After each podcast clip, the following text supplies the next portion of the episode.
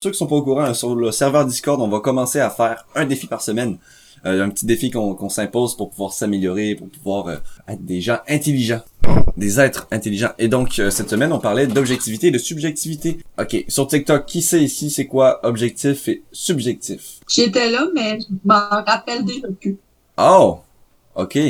En fait, c'est ça qu'on va faire, je pense, aussi. À chaque fois qu'on apprend quelque chose de nouveau, et qu'on est d'accord avec ce qu'on apprend, si ça, si ça fit dans votre énergie ou votre mentalité, on va faire rapidement, rapidement euh, une, petite explication. il va falloir que tu m'expliques ce que tu as compris parce que ça, Jim Quick le répète tout le temps, puis plein de gens le répètent tout le temps d'ailleurs, c'est When you teach, you learn twice. Donc quand tu enseignes, tu apprends deux fois plus. Merci, oui, Amandine l'avait eu en plus. Yes sir. Avec ça, quand tu enseignes, tu apprends deux fois plus. Donc on va faire un petit... Euh, on va faire un petit exercice si jamais pour ceux que ça, qui veulent apprendre et qui veulent retenir. Euh, il y avait eu une étude là-dessus aussi, je pense que quand tu lis un livre, tu retiens que 2% du livre après euh, 10 jours, ou une affaire de même. Tu retiens 5% du livre si tu as réfléchi à ce que tu as lu. Tu retiens 10% si tu poses des questions par rapport à ça. Tu retiens 30% d'affaires si tu participes, si tu t'engages dans la conversation ou si tu en parles à quelqu'un. Et tu retiens jusqu'à, je pense, 80% si tu l'enseignes à quelqu'un. Donc, euh, ouais. Donc, c'est ça. Pour faire travailler votre mémoire au long terme, c'est bien de pratiquer l'enseignement. Enseigner aux autres ce que vous, vous apprenez. Et c'est pour ça que j'ai commencé ma chaîne YouTube. C'est pour ça que je fais des vidéos. Parce que c'est toute, la plupart des choses que je parle dans mes vidéos, c'est des choses que j'ai envie d'intégrer. C'est pas forcément des choses que j'ai déjà. Parce que je suis encore jeune, puis j'ai pas forcément une grande expérience de vie. Mais je veux ces connaissances-là. Et pour être sûr de les avoir, ben, je les enseigne. Comme ça, ben, ça me permet de les, intégrer plus facilement. You know what I mean? Bon, on va dire, quand tu es objectif, c'est que tu parles de quelque chose euh, par rapport aux faits, par rapport à l'expérience, sans donner ton point de vue et sans imposer, sans imposer euh, quoi que ce soit. C'est comme, par exemple, tu sais, pour, euh, on va parler de la Terre, la planète. Est-ce que c'est une Terre ronde ou une Terre plate? Si je suis objectif, je vais te dire, il y a des choses qui nous montrent que la Terre est ronde. Euh, il y a beaucoup de choses aussi, beaucoup de gens qui croient que la Terre est plate pour telle ou telle raison. Et, c'est ça qui en est. C'est des faits, c'est des exemples. Et, tu ne donnes pas ton point de vue. Tu fais juste transmettre une information.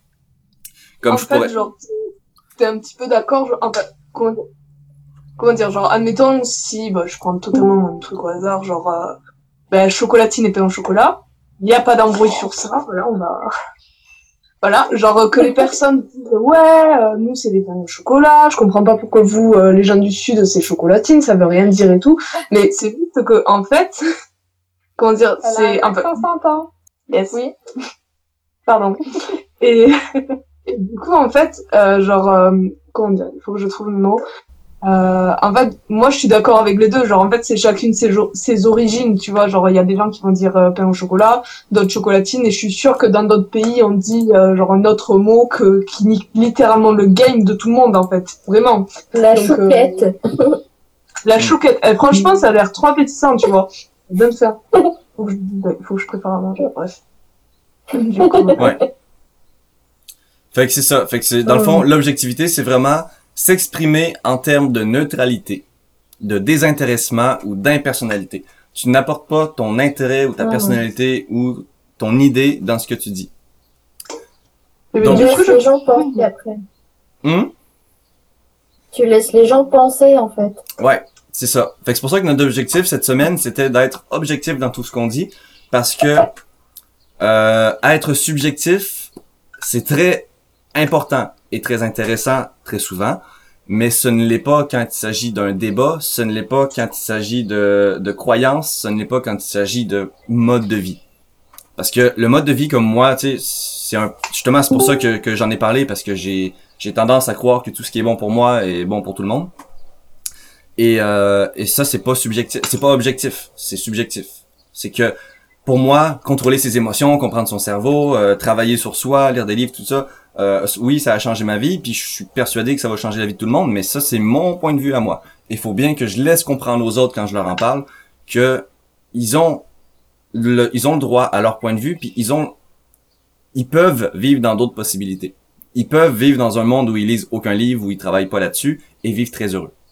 C'est, c'est, c'est un choix, ça dépend de chacun, ça dépend de tes besoins, tes envies. on a encore la même définition du mot heureux, hein. Ouais, il y a Marmothèse euh, qui dit c'est difficile d'être totalement subjectif. Je pense que c'est plutôt le contraire que tu veux dire. C'est difficile d'être objectif. Parce que quand t'es subjectif, c'est que tu donnes ton point de vue. Puis ça, c'est très facile. c'est ce que tout le monde fait. Donc, en vrai, genre, tu viens de me faire découvrir un nouveau truc, genre, sur moi. Vraiment, je, je me rends compte que je suis vachement objectif, c'est ça? C'est que tu parles de neutre. Tu parles neutrement? Ouais. Je suis vachement très très neutre. Bah après, je rajoute un petit peu mon truc, on me demande mon avis, mais après, franchement, je suis, genre comment dire tellement enfin je trouve que l'objectif c'est que t'as un esprit ouvert tu vois. Genre euh, que t'as pas l'esprit fermé genre que tu crois bon après je, je critique personne tu vois genre euh, chacun croit à ce qu'il veut et tout. Tout le monde est comme il est euh, voilà. Mais ouais ça mm. merci beaucoup de m'avoir trouvé ce ben de rien. Euh, tu sais j'avais mis une petite description aussi dans le défi de la semaine où on montrait notre défi de cette semaine qui est l'objectivité ça dit pour l'objectivité il faut jamais employer la, euh, la première et la deuxième personne. Ça veut dire que tu, tu parles pas en je ou en tu. Tu parles en il, nous ou euh, vous.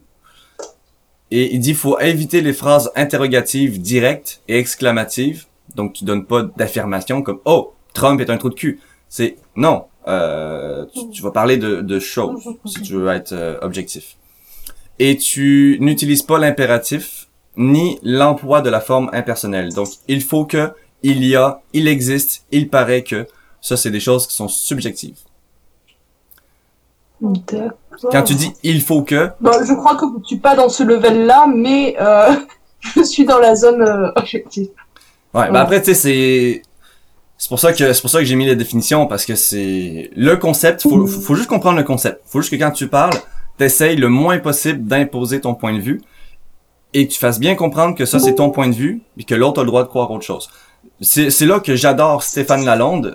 Pour ceux qui n'ont pas regardé encore mon podcast avec lui, allez le voir. C'est super intéressant. J'ai même mis un rediffusion. Il est venu en live là, sur le, notre Discord. Fait que je l'ai mis dans rediffusion, notre live avec Stéphane. Et euh, lui, quand il parle, il est toujours très, très objectif. Parce que lui, il croit à la, à la réincarnation, il croit en l'énergie, il croit au karma, il croit, il croit à toutes ces choses-là. Mais il te fait bien comprendre que c'est son point de vue. C'est son point de vue à lui. Puis que lui, ça l'aide. Lui, ça l'a beaucoup aidé. Et il t'explique pourquoi ça l'a aidé. Il t'explique pas pourquoi toi, tu devrais croire ça. Tu sais? Fait que c'est un moyen. C'est... Puis quand il parle, tu ressens son amour. Tu ressens son bien-être. Tu ressens à quel point il est heureux dans ce qu'il vit. Et c'est ça qui est le fun. Et intéressant aussi. Oui, mais en plus, il est intéressant. C'est un gars intelligent. Fait que c'est, c'est, c'est très inspirant. Puis moi, c'est, c'est, c'est là où je veux m'en aller. C'est que je veux je veux pas, je veux, je veux pouvoir partager n'importe quel message et je veux que la personne en face de moi elle se sente très bien par rapport à ce que je dis, même si c'est controversant, même si c'est euh, par, par, rapport aux complotistes tout ça. Je veux que l'autre se sente vraiment libre de penser ce qu'il veut, puis qu'il voit juste que moi dans ce monde-là, ben j'ai choisi de penser ça parce que ça m'aide ou parce que pour telle ou telle raison. Ça te va quoi, genre, euh... ah ben tu te sens plus toi que si tu penses à un truc, tu vas dire, ben attends, c'est pas moi, genre, enfin, comment dire, j'ai jamais, jamais eu cette pensée-là et tout, donc. Euh... Hmm. Ah, il y a Nancy Rouillard qui est capable de faire vibrer ses yeux, oui. J'avais fait une vidéo avec elle. Que j'ai eu, c'est un strabisme. Je l'adore. Comment ça? Genre, j'ai essayé, tu vois, de faire vibrer mes yeux, mais j'ai remarqué que j'avais un strabisme, donc du coup, c'est. Ah, ok. J'adore. Salut Karel Bovin qui me dit allô cinq fois. Alors, c'est être objectif, c'est quasiment impossible. Ben, tu n'es pas d'accord, Marmothèse. C'est difficile d'être totalement subjectif, d'être non, d'être. Pour toi, objectif, c'est quasiment impossible. Ben, euh, alors, ben on va on va revenir à. Tu sais, c'est que si techniquement, s'il y a une définition de l'objectivité, c'est que c'est possible. Parce que si tu peux définir un comportement qui te rend objectif, c'est parce que tu peux aborder ce comportement-là, selon moi. Euh, mais c'est sûr, c'est difficile. C'est très difficile. Ça, ça oui, je suis d'accord. C'est pas peut-être pas impossible, mais c'est difficile. C'est juste que ah, en fait, c'est vraiment des... moi je fonctionne beaucoup avec les exemples. Donc euh, oui, ça va très bien et toi euh, salut euh, Gabifo. Euh, Ben, et si là on retourne sur la subjectivité, c'est la subjectivité, la subjectivité s'oppose à l'objectivité, et en cela, en cela, attends, la, la subjectivité s'oppose à l'objectivité en cela qu'elle permet à l'auteur d'exprimer ses idées personnelles. Ouais, être euh, subjectif, ce qui dépend de moi ou de, de mon point de vue. Euh, la formulation d'opinions personnelles, de jugements, de goûts, de sentiments, d'émotions, un style, un ton et un vocabulaire descriptif, expressif, imagé. Donc ouais, c'est euh, beaucoup, beaucoup, beaucoup, beaucoup de gens passent leur vie à être subjectifs. Euh, même si on parle du coronavirus, là, tout le monde est subjectif. Euh, y a très, même la télévision n'est pas objectif. Ils vont dire le corona, c'est ça, il faut faire ça et c'est comme ça. Ils vont pas dire comme même quand ils parlent de complotistes, ils disent voici pourquoi les complotistes ont tort. Ça c'est subjectif. Et ils vont jamais te donner de sources, ils vont jamais te donner de, de ressources non plus pour que tu puisses réfléchir par toi-même et que tu puisses aller de, chercher de l'information des deux bords. Ouais. Ça.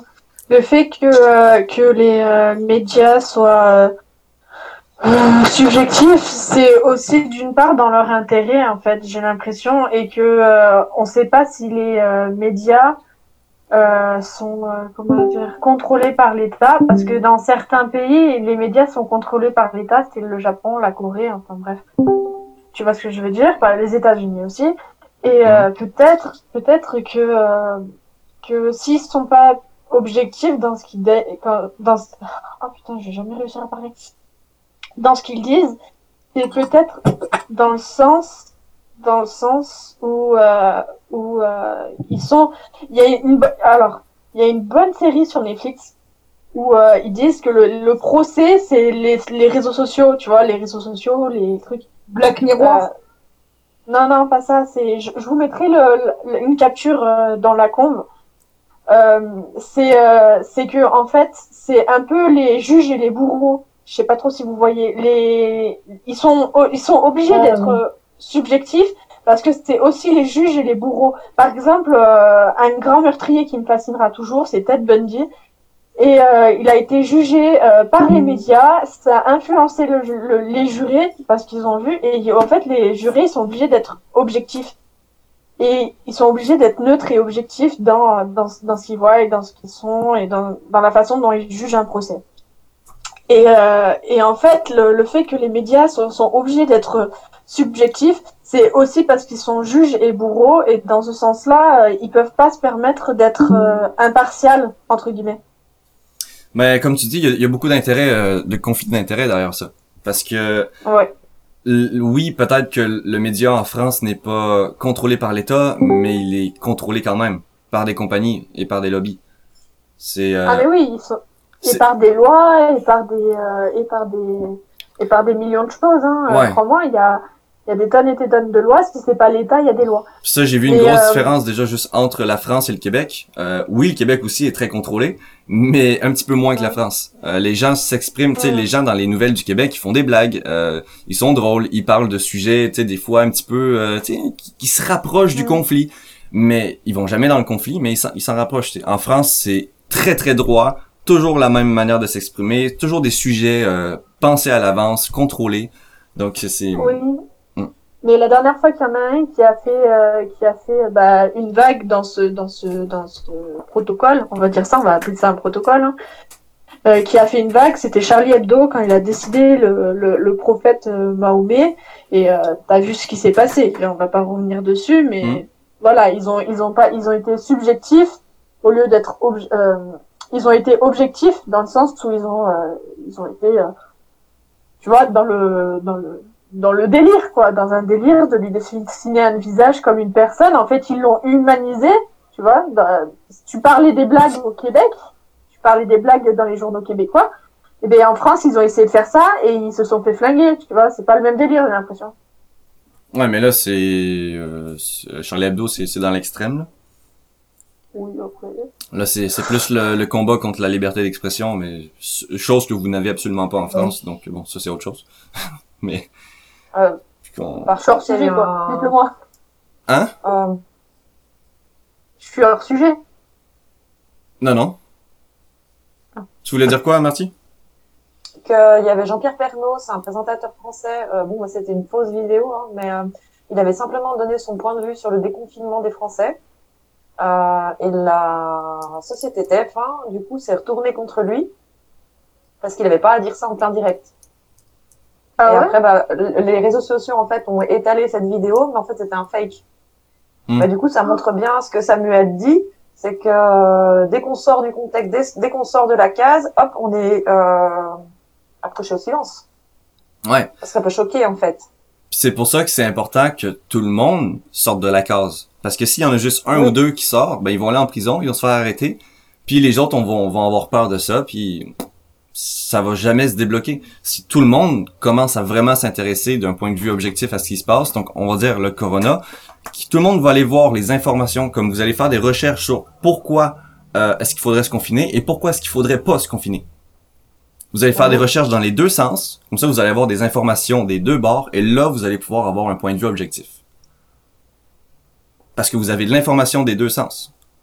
Pareil pour les, les vaccins. Pourquoi est-ce qu'il faudrait se vacciner? Pourquoi est-ce qu'il faudrait pas se vacciner? Vous allez prendre des informations dans les deux sens et vous faites votre propre point de vue. Si vous avez juste vu des, des informations sur pourquoi se vacciner, et chose qu'on va trouver absolument partout, ben c'est sûr que vous allez avoir un point de vue subjectif parce que vous savez pas pourquoi on devrait pas se vacciner. Donc du coup, il faudrait être objectif afin d'être subjectif. Oui, c'est ça. C'est une fois que tu as l'information des deux bords. Moi, c'est ce que j'appelle l'intelligence dans, dans, la, dans la recherche. Les gens qui, qui ont un point de vue, mais qui ont pas l'information des deux bords, pour moi, c'est des gens qui ont pas compris quelque chose. tu, tu, peux pas, tu peux pas avoir un débat si tu connais juste une information. Tu connais pas les deux, deux bords de la médaille. C'est comme moi. Le... Comme, je dirais c'est comme les religions, c'est comme les pro-musulmans, les pro-catholiques, et en fait, euh, aucun des deux côtés ne connaissent les religions de l'un et l'autre. C'est pour ça qu'ils s'entretuent. Ouais, ben c'est aussi, c'est aussi beaucoup de conflits d'intérêts parce que parce que tu sais les, euh, les musulmans comme les juifs ou les chrétiens euh, se basent sur la même sur les mêmes textes. C'est juste des textes qui ont évolué avec le temps. C'est comme tu sais ça, ça ça part tout du judaïsme. Euh, les chrétiens ont pris le texte des, des, des juifs pour faire leur propre testament. Puis là les musulmans ont pris les textes des chrétiens pour faire leur propre religion à eux. Mais ils parlent tous de la même chose, ils parlent tous grossièrement de la même histoire mais juste qu'il y a des petits facteurs différents, comme non, c'est pas Jésus, c'est moi, mais non, c'est pas lui, c'est un autre. Puis c'est ça qui crée la guerre, parce qu'ils ont des petits conflits d'intérêts sur des tournures d'histoire. Mais bon, ça c'est autre chose. Euh, ça, je l'ai appris avec euh, C'est pas sorcier. Sur YouTube, là, C'est pas sorcier, ils ont fait les trois vidéos sur les religions. Ils expliquent tout ça en détail. Euh, c'est super intéressant. Mais sinon, ouais, c'est ça, pour en revenir aux, aux controverses dans ce moment. Si vous voulez une très bonne source d'information, euh, justement, je la partage dans notre serveur Discord, c'est les vidéos de Jean-Jacques Crèvecoeur. Parce que lui, ça fait 35 ans qu'il fait de la recherche intense dans, dans, dans la recherche de la vérité. Donc, il a toutes ses sources. Il les donne pas tout le temps, mais quand il peut, il donne ses sources. Donc, tu peux faire tes recherches par toi-même pour donner ton, pour prendre ton propre point de vue. Et euh, il explique vraiment, selon tout ce qu'il a vu, lui, il est convaincu qu'il n'y a pas de pandémie, il est convaincu que, que, que tout ça, ça s'en va vers la vaccination, puis que c'est la pire des choses qui, va, qui pourrait arriver. Euh, pareil, il parle de 5G, tout ça, puis c'est, il va pas juste te dire c'est pas bon. Il va te dire voici ce que je pense et va t'informer par toi-même. C'est ça que j'aime de lui, c'est aussi ça que j'aime de Tal Schaller, c'est un peu la même chose. Il va te donner de l'information, puis il est pas extrémiste. Tu sais, comme il va dire, euh, lui, Tal il va parler par exemple du véganisme, il va dire ben si, j'ai un ami qui m'invite chez lui là et qui m'offre à manger et qui me donne juste de la viande, je vais manger. Pas parce que je suis vegan que je vais m'empêcher de vivre ou d'être sociable. Il dit je priorise mes croyances au mieux que je peux, je, je, vis avec ça du mieux que je peux, mais je suis pas extrémiste. S'il faut que je mange un petit bout de viande, ça va pas me tuer. Au contraire, il y a quand même la viande, ça n'a pas que des que du mauvais. Donc euh, c'est un mode de pensée que, j'aime beaucoup. C'est quelque chose que je pense que tout le monde devrait aborder parce que c'est on en manque un petit peu de, gens comme ça. Fait que c'est deux personnes intéressantes à regarder, surtout Jean-Jacques Crèvecoeur en ce moment vu qu'il est très euh, actif euh, sur YouTube, même tellement actif qu'il se fait supprimer ses vidéos par YouTube parce que ça respecte pas les, les, les conditions soi-disant. Mais Jean-Jacques Crèvecoeur. Ah, d'accord. Et euh, ce gars-là est très, très intéressant. parce que tout ce qu'il dit, justement, sa dernière vidéo, je l'ai partagé, il l'a fait hier. Il, parle de comment euh, comment contrer ou comment faire face à, la manipulation tu sais, dans les médias puis tout ça. Puis il t'explique euh, il t'explique aussi pourquoi quand tu quand tu connais toutes ces choses-là, je vais pas dire la vérité parce que encore ce, serait subjectif. Quand tu connais certaines choses, pourquoi est-ce que tu as du mal à transmettre cette information-là à d'autres gens? Parce que puis là il explique pourquoi. Il explique parce que tu sais il y a beaucoup de choses euh, par rapport au déni.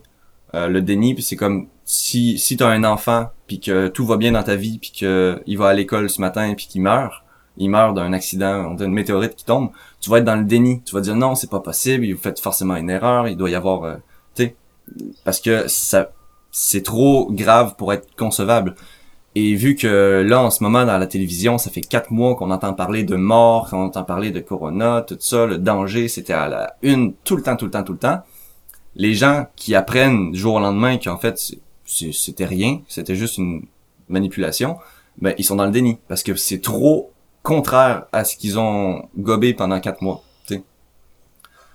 Et, et ah, c'est là où la subjectivité, c'est super important, et l'ouverture d'esprit parce que je dis pas que c'est vrai, je dis pas qu'on que, que tout ça c'est c'est vrai. Je dis juste que c'est important d'être ouvert d'esprit puis d'avoir une, une objectivité par rapport à ça, de vouloir s'intéresser et de pas juste se contrer à la nouvelle information. C'est comme à ce qui paraît c'est faux. Ben là, pourquoi c'est faux? Donne-moi de l'information, dis-moi, explique-moi pourquoi ce serait faux. Et là, je vais faire mon propre point de vue. Au lieu de dire non, non, c'est pas faux, genre, on a vu, il y a des morts, il y a plein de gens, les hôpitaux sont pleins. C'est, ok, ça, ça c'est, ça c'est ce que tu as appris. Maintenant, ouvre-toi à la nouvelle information, tu sais.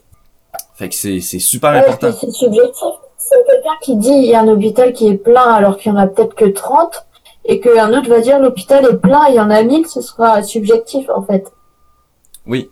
Euh, sur TikTok, il dit je peux demander qui est ton interlocuteur. Ben en fait, euh, tu peux même venir être dans nos interlocuteurs si tu veux. Ça, c'est le serveur Discord. Euh, c'est le lien sur mon TikTok si tu veux nous rejoindre. Euh, ça, c'est quelque chose que moi, j'ai... Mon expérience m'a amené à faire, c'est d'être toujours très, très ouvert d'esprit à tout. Tout, tout, tout. Même quelqu'un... Et ça, j'ai trouvé ça drôle. Luxon, dans mon dernier podcast avec Luxon, il disait... Euh, lui, il écoute tout le monde. Et il est très respectueux des croyances des gens, à un tel point que il dit, si quelqu'un me dit qu'il croit aux fantômes, là, tu sais, il y a des gens qui vont dire, euh, qui vont tout de suite se contrer à ça, qui vont tout de suite essayer de se battre. Lui, il dit, mais, montre-moi, explique-moi qu'est-ce que t'as vu. Dis-moi à quoi il ressemblait ton fantôme. Tu sais, comme, je veux que tu me convaincs. Je, veux, je veux être convaincu par rapport à tes croyances. Fait qu'il dit quand quelqu'un croit aux fantômes, il va dire, ben, montre-moi. Euh, si tu peux pas me le montrer, fais un dessin. Ou explique-moi. dis-moi ce que t'as vu il va, il va pas contrer la chose. Il va demander à l'autre, il va l'aider un petit peu pour essayer de, de comprendre. Puis, euh, je trouvais ça super intéressant. C'est comme, même si toi tu vas me dire que euh, que toutes les raisons de pourquoi euh, on est dans une vraie pandémie puis que c'est c'est très très grave, je vais être super ouvert puis je vais t'écouter puis je vais je vais vraiment vouloir apprendre tout ce que tu sais pour que je puisse de plus en plus me forger une opinion comme stable, une opinion vraiment réfléchie. Je pourrais dire. Parce que plus j'ai d'informations dans les deux côtés, plus je sais à quel point mon opinion peut être forte. Et c'est pour ça que je, je respecte beaucoup Jean-Jacques Crèvecoeur, parce que lui, il connaît les deux côtés complètement. Et il a une opinion très très forte et très fixe sur certaines choses qui, évidemment, ne plaisent pas à la majorité des gens parce que parce qu'il a fait des recherches puis qu'il il a trop de preuves on, on pourrait dire qui fait qu'il peut juste lui il est rendu à un point où il connaît trop de choses pour revenir en arrière. Il connaît trop de choses pour euh... ouais. Fait que c'est c'est ça que je trouve intéressant. C'est des gens comme ça là qui s'intéressent euh... qu'on on va on va traiter des conspirationnistes mais c'est souvent eux qui nous sauvent euh, plus tard. Tu sais si tu vas dans la deuxième guerre mondiale euh, les Français, tous les Français qui ont, qui ont collaboré, qui ont suivi l'État, qui ont dit que l'État était bien, euh, qui, qui collaboraient avec les nazis, ben tous ceux qui ont suivi l'État, dans pas mal toute l'histoire de l'humanité, ceux qui suivent l'État en général, c'est ceux qui perdent. Tu sais, euh, dans les dans les grosses controverses comme ça, comme avec les nazis, ben tous ceux qui ont suivi l'État ont perdu. parce que parce qu'ils ont aidé les Juifs à se faire déporter, puis tout ça, puis ils sont ramassés en prison après ou en cours. Puis ceux qui étaient des conspirationnistes qui disaient mais non, faut pas faire ça, il faut euh, il faut il faut se cacher, il faut se battre, il faut euh, résister. Mais tous ces gens-là qui étaient pris comme des fous ou comme des euh, des conspirationnistes, c'est grâce à eux si aujourd'hui la France est un pays libre et qui qui qui a quand même réussi à surmonter certaines choses. Fait que c'est pour ça que je trouve ça important de prendre le point de vue des gens qui sont complètement contraires à la croyance globale et essayer de comprendre pourquoi ils croient ça c'est juste, ça va vous rendre plus intelligent, ça va vous rendre plus, plus certain. Parce que peut-être que vous allez être encore plus convaincu de ce que vous savez déjà, ou peut-être que vous allez changer de point de vue, mais au moins vous allez, vous allez avoir un point de vue euh, fondé, puisque vous allez avoir les deux côtés de la médaille. Vous voyez ce que je veux dire? Ouais, ah mais après tu prends des cas extrêmes aussi. Euh, le nazisme, c'est pas comme si euh, pas quelque chose de, à la légère, genre. Euh. Non, je sais bien. Puis je, sais bien aussi qu'il y a beaucoup de choses qui rentrent en compte. Là. C'est pas juste une question de point de vue. Euh, c'est soit tu mourais ou tu suivais. Fait que euh, ceux qui décidaient de résister, c'est ceux qui décidaient de peut-être mourir. Donc, tu sais, je comprends que c'est, il y a beaucoup de choses qui rentrent en compte. Là. C'est pas juste une question de point de vue. Mais non, mais parce que je te dis ça, je te dis ça parce que ma grand-mère, elle, elle a son encore son numéro de déporté sur son bras, tu vois. Hmm. Donc, tu vois, c'est quand je sais pas tu vois c'est il y a, y a plein de paramètres à prendre. Le nazisme ça a été contrôlé par un couillon euh, et il y a des enculés qui ont suivi ce couillon tu vois. Désolé de parler cru hein, mais ben, tu parles pas cru tu parles subjectif. Voilà désolé. Parce que Hitler il avait de, il avait plein de bonnes intentions à travers ce qu'il faisait hein. ouais mais dans son monde. Oui son monde. dans son monde. Dans son monde ça c'est sûr mais euh, puis tu sais quand ça tu Luxon en parlait un petit peu parce que lui c'est un professeur d'histoire. Il en parlait un petit peu de, de Hitler justement. Il disait Hitler là c'est une blague. Ce qui par, par rapport à ce qui s'est passé dans, dans l'histoire, Hitler c'est une blague. C'est c'est rien. Euh, il donnait l'exemple de Napoléon. Je pense qu'il a juste Napoléon euh, dans les années, euh, je pense c'est 1005, 1600, je sais plus, euh, qu'il a exterminé.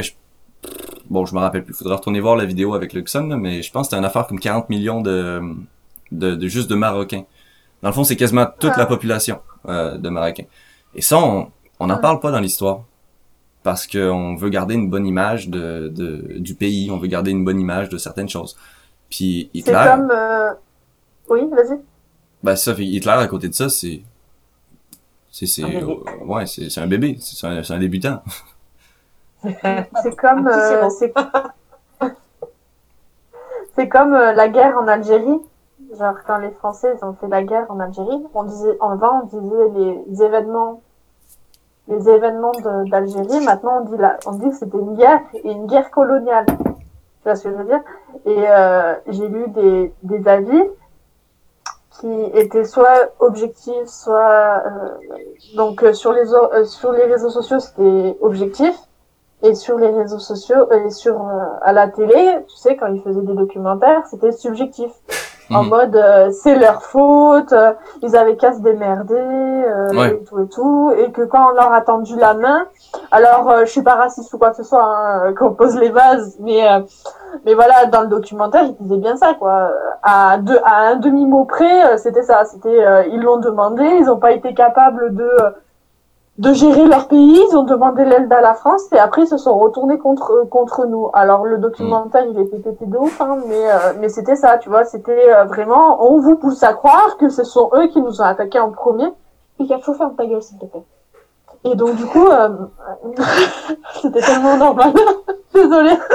Et ils ont dit et ils ont dit que voilà c'était eux qui s'étaient retournés contre nous et tellement c'était subjectif que, euh, que ça poussait les personnes à croire que c'était vraiment eux, tu vois, sauf que c'est nous, en fait, qui avons déclaré la guerre euh, en Algérie. Tu vois ce que je veux dire?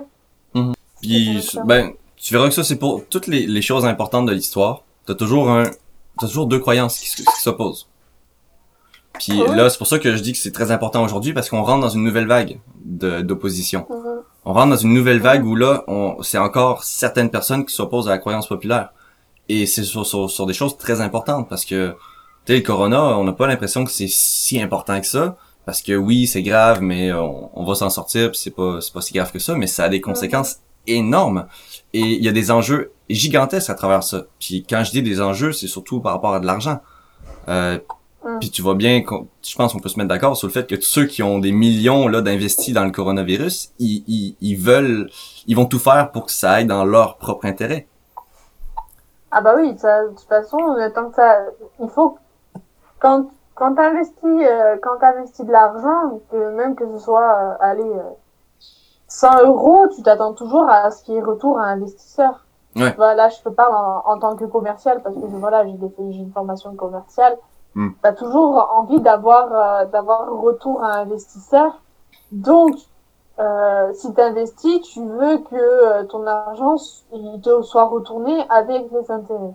Ouais. Sauf que, Bah oui. sauf que euh, t'as des gens qui sont euh, qui sont euh, un peu fermés d'esprit et qui euh, et qui pensent que voilà c'est donné, c'est donné et, et, et vice versa, tu vois. Mhm. Ouais. Voilà. Parce que faut aussi savoir, ça, je suis en train de lire un livre sur la psychologie, je trouve super intéressant. C'est comme une BD en psychologie. Et euh, il explique comme quoi ton... Comment il disait ça? Attends, je vais le reprendre pour être sûr de... Non. Non, il parlait de l'influence de de nos croyances sur euh, ce qu'on vit. Alors, il disait euh, ouais, c'est ça, il disait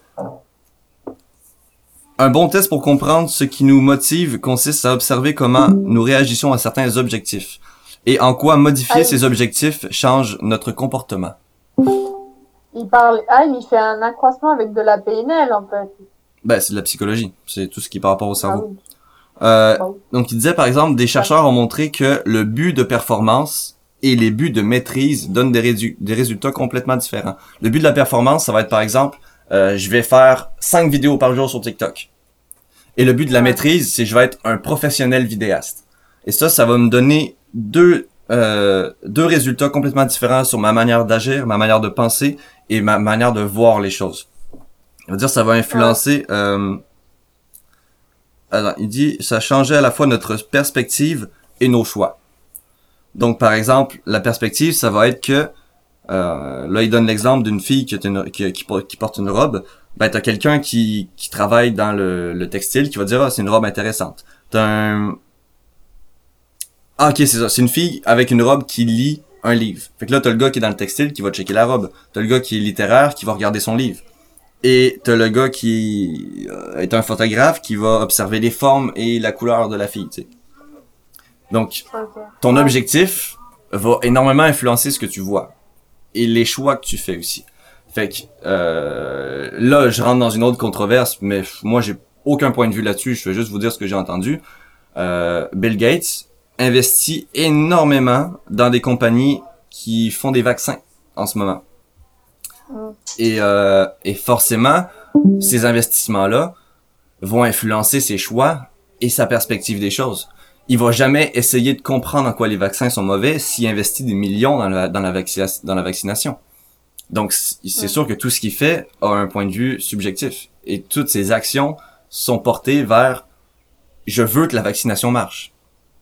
Ouais. Donc, Mais c'est- ce qu'il aurait pu, ce qu'il, euh, ce qui serait plus intelligent de faire, c'est euh, de d'investir dans euh, comment ça s'appelle dans le dans les études, tu sais, qui démontrent ou qui attestent euh, le bienfait ou l'inconvénient que ça représente, tu vois. Mais non, parce Au lieu que d'investir dans le vaccin en lui-même.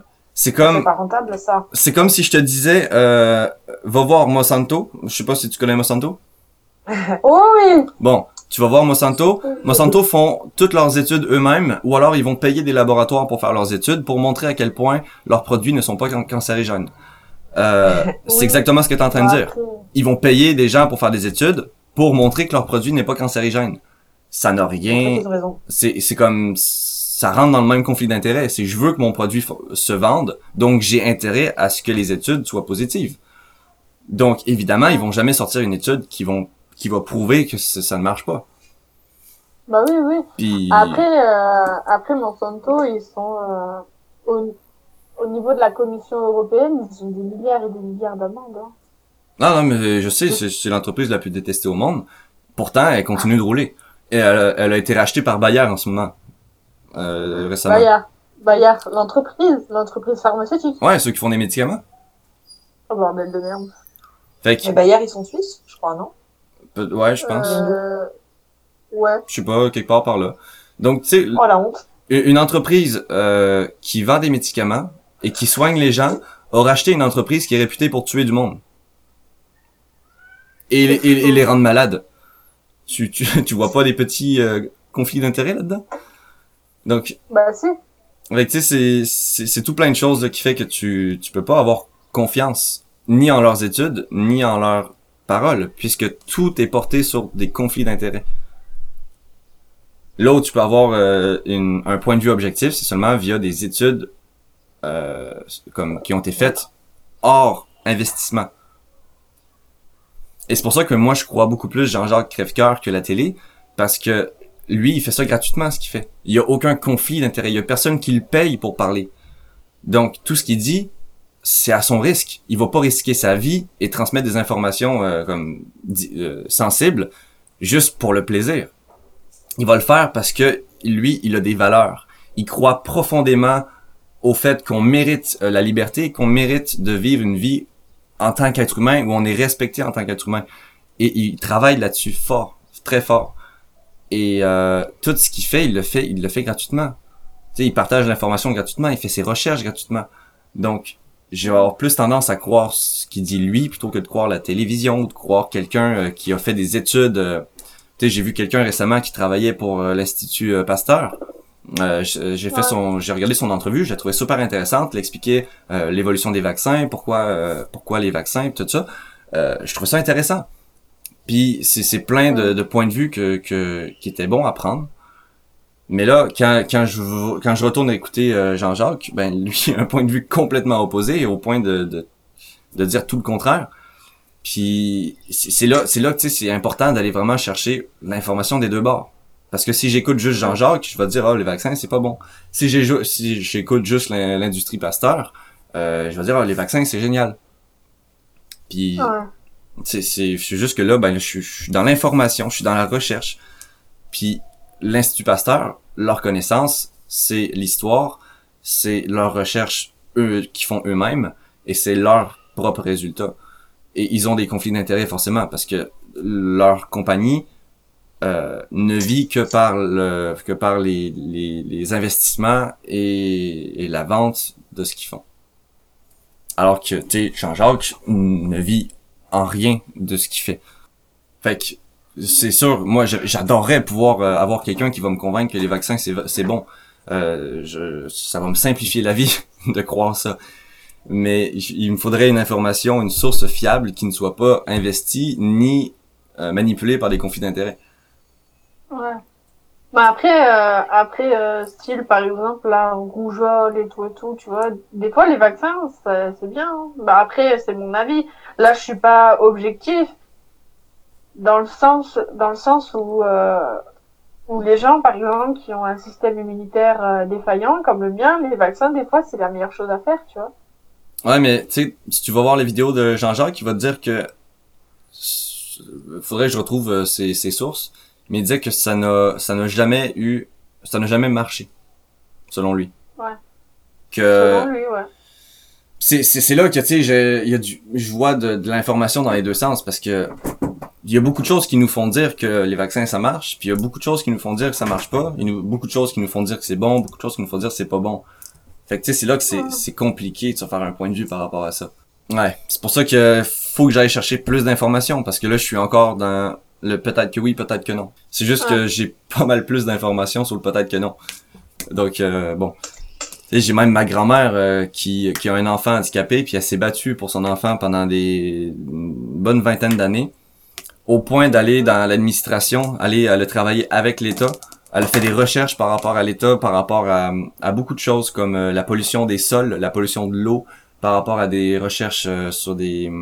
Tu sais, elle a eu accès à beaucoup de documents officiels et fermés au public. Mhm. Et depuis depuis ce temps-là, elle est complètement contre la médication et contre la vaccination et tout ce qui est euh, par rapport à ces industries-là. Donc, euh, tu sais, elle qui qui est ma grand-mère, qui a eu un accès direct à l'information de l'État, et qui est maintenant complètement contre ça, ben je me dis euh, bon, il y a, il y a peut-être des raisons. Euh, elle m'a expliqué grossièrement, puis elle m'a aussi expliqué qu'il y avait beaucoup, euh, tu sais, elle a fait des recherches par rapport aussi aux handicapés. Dans certaines régions de, de, autour de Montréal, il y a une place en particulier où il y a beaucoup, il y a eu beaucoup de, de personnes handicapées dès la naissance. Et il se trouve que quelques années avant, il y a eu une compagnie qui a eu une fuite de je sais plus quoi, qui a pollué les eaux et pollué le sol aux alentours de cette île-là. Et c'est ça qui a pollué aussi toute euh, la consommation des gens dans, cette, dans cet endroit-là. Puis ça, ça a créé des mutations, ça a créé des euh, beaucoup de troubles euh, psychologiques ou de, des, ben, des mutations dans le fond. Puis c'est ça qui a créé des beaucoup d'handicapés. Puis c'est il y a un taux incroyablement plus fort d'handicapés dans cette zone-là. Puis elle, elle a, elle a réussi à trouver une possible source de pourquoi. Puis euh, tu sais c'est elle, connaît d'après moi elle connaît trop de choses faudrait faudrait faudrait qu'elle en parle plus mais euh, c'est des choses aussi tu sais elle a eu des elle-même elle a eu des menaces parce qu'il fallait pas qu'elle fallait pas qu'elle en parle c'est pour ça que tu sais j'adorais pouvoir croire que c'est bon mais pour l'instant je, n'ai pas trouvé d'informations suffisamment fortes parce que même si ça marche toute l'information de du non est beaucoup plus impactante que le oui c'est-à-dire que vivre avec, d'après ce que je vois, va apporter toujours plus de mauvais que de vivre sans. Hmm. Mais encore une fois, c'est là où il me faut plus d'informations. faut que je fasse mes recherches. Ouais, donc c'est ça, c'est un sujet qui est, qui est très très large. Quand je parle d'objectivité, subjectivité, ça ça va influencer toute ta vie. Et ça va influencer énormément de choses, surtout en ce moment. Parce que imaginons qu'en ce moment, ce qu'il dit Jean-Jacques, c'est vrai, puis que puis que tout ce qui est en train de se passer mondialement, ça s'en va vers un, monde comme la Chine. Tu sais, la Chine, tout le monde est suivi, tracé, euh, il y a des caméras partout. Tu n'as plus aucune liberté. Tu es obligé d'être bon, tu es obligé d'être euh, respectueux de la loi, sinon tu es en prison ou tu meurs. Puis euh, lui, selon lui, ben, la, 5G, ça te permet de, de, te tracer de manière directe constamment. Il y a hum, la vaccination, il disait aussi dans la vaccination, il y a beaucoup de théories qui disent que tu vas avoir, il y aura des puces des petites puces dans, dans les dans les vaccins. Puis ces puces là, ben ça fait que tu vas tu vas tu vas être tracé. Tu vas être tu vas être un tu vas être un nombre parmi parmi d'autres. Après ça c'est euh, l'atteinte à comment dire à la liberté de chacun. S'il y a une puce, ça veut dire que que on repasse sur un, un régime dictatorial quoi. Oui, mais ça c'est uniquement si les gens l'acceptent et c'est uniquement si les gens croient ce que le gouvernement dit. Si les gens croient qu'on est dans une pandémie et qu'on on, on, risque tous de mourir, ils vont se faire vacciner. Ils vont accepter euh, de se faire tracer. Ils vont dire, ben oui, je veux me, me faire tracer, c'est pour le bien de l'humanité. Sauf que si tout ça est basé sur de l'exagération et de la manipulation, ben les gens vont sacrifier leur liberté, ils vont sacrifier leur droit de vivre en tant qu'être humain pour rien c'est pour ça que lui, il se bat fermement contre ça parce qu'il a trop d'informations qui, qui, qui font qu'il il peut pas garder ça pour lui, il peut pas, il peut pas accepter ce qui s'en vient. Ouais. Après, euh, en France, ça m'étonnerait que, euh, que nous, nos chers euh, gilets jaunes acceptent, mais à essayer. Ouais, mais oui, puis mais après les bah, Justement, à Nice, le maire de Nice est en train de, de voir pour faire installer sur l'acheter des euh, justement un système de surveillance à reconnaissance faciale. Ouais, comme en Chine, c'est ça. Ah ouais.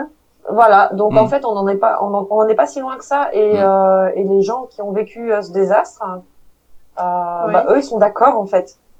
Mais oui, bah mettez des caméras, surveillez.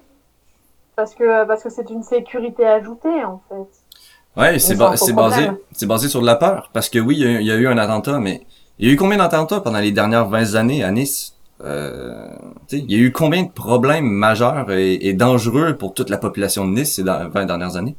Tu sais, quand tu regardes de manière logique et, et factuelle, t'as aucune raison. Ouais, et objectif, t'as aucune raison de, de faire toutes ces choses-là. C'est juste. D'ailleurs, le reportage, c'est jamais il est sur Arte. Hein. Hum, ouais, je l'ai vu. Ouais.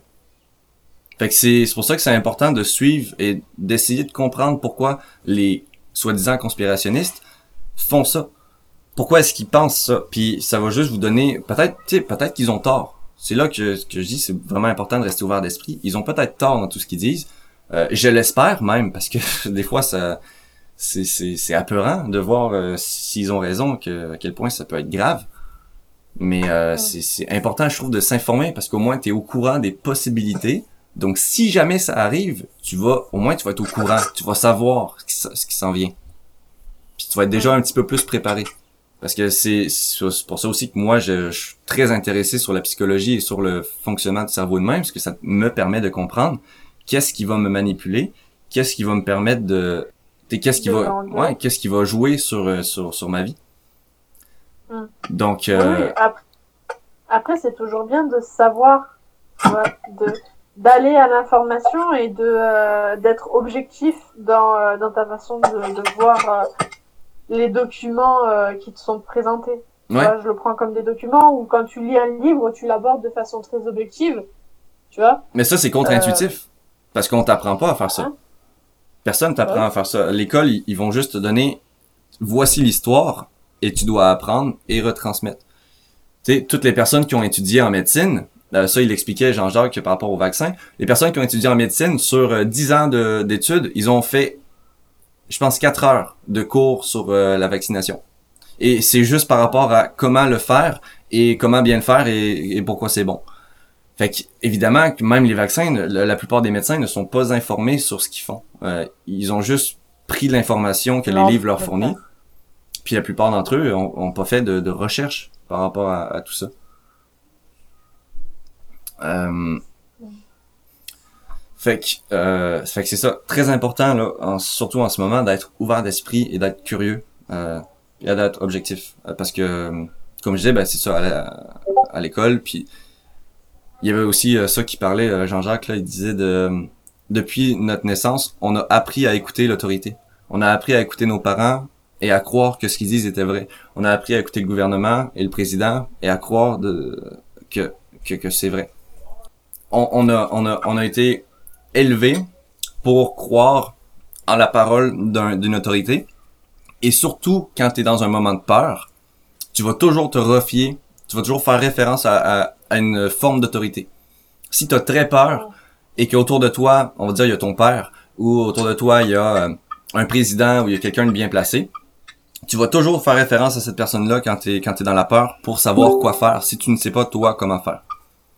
Fait que vu qu'en ce moment, ça fait quatre mois qu'on nous fait gober qu'il y a plein de morts pis que le corona est super dangereux, ben, tu vas toujours te tourner vers le gouvernement pour savoir quoi faire et comment réagir. Ben parce que le gouvernement, on, part du principe que, euh, euh, qu'ils ont des institutions qui sont parées pour euh, pour répondre efficace non pour répondre efficacement à une à une, à un problème donné j'ai l'impression. Oui. Non? Mhm. Oui comme après ils ont des des institutions qui sont spécialisées pour ils ont des conseillers pour euh, les aider. Ils ont des analyseurs, ils ont des entreprises qui analysent les risques, qui font, euh, qui, qui, bossent sur telle et telle chose. Non, c'est ça. C'est logiquement, ils ont toutes les informations et tout le pouvoir nécessaire pour nous, pour sortir la meilleure solution. Ouais. Donc c'est sûr que c'est logique. Ça, a... hein? ça, ça devient logique presque qu'on devrait les écouter. Voilà. Après, moi, je sais que, par exemple, euh, moi, je j'écoute pas trop. Euh, moi, je suis un peu une anarchiste sur les bords. Euh, J'aime pas trop qu'on me dise que, que, le gouvernement me dicte euh, ce que je dois faire et compagnie. Et pourtant, je suis pas gilet jaune. Mhm. Mais, mais comment dire?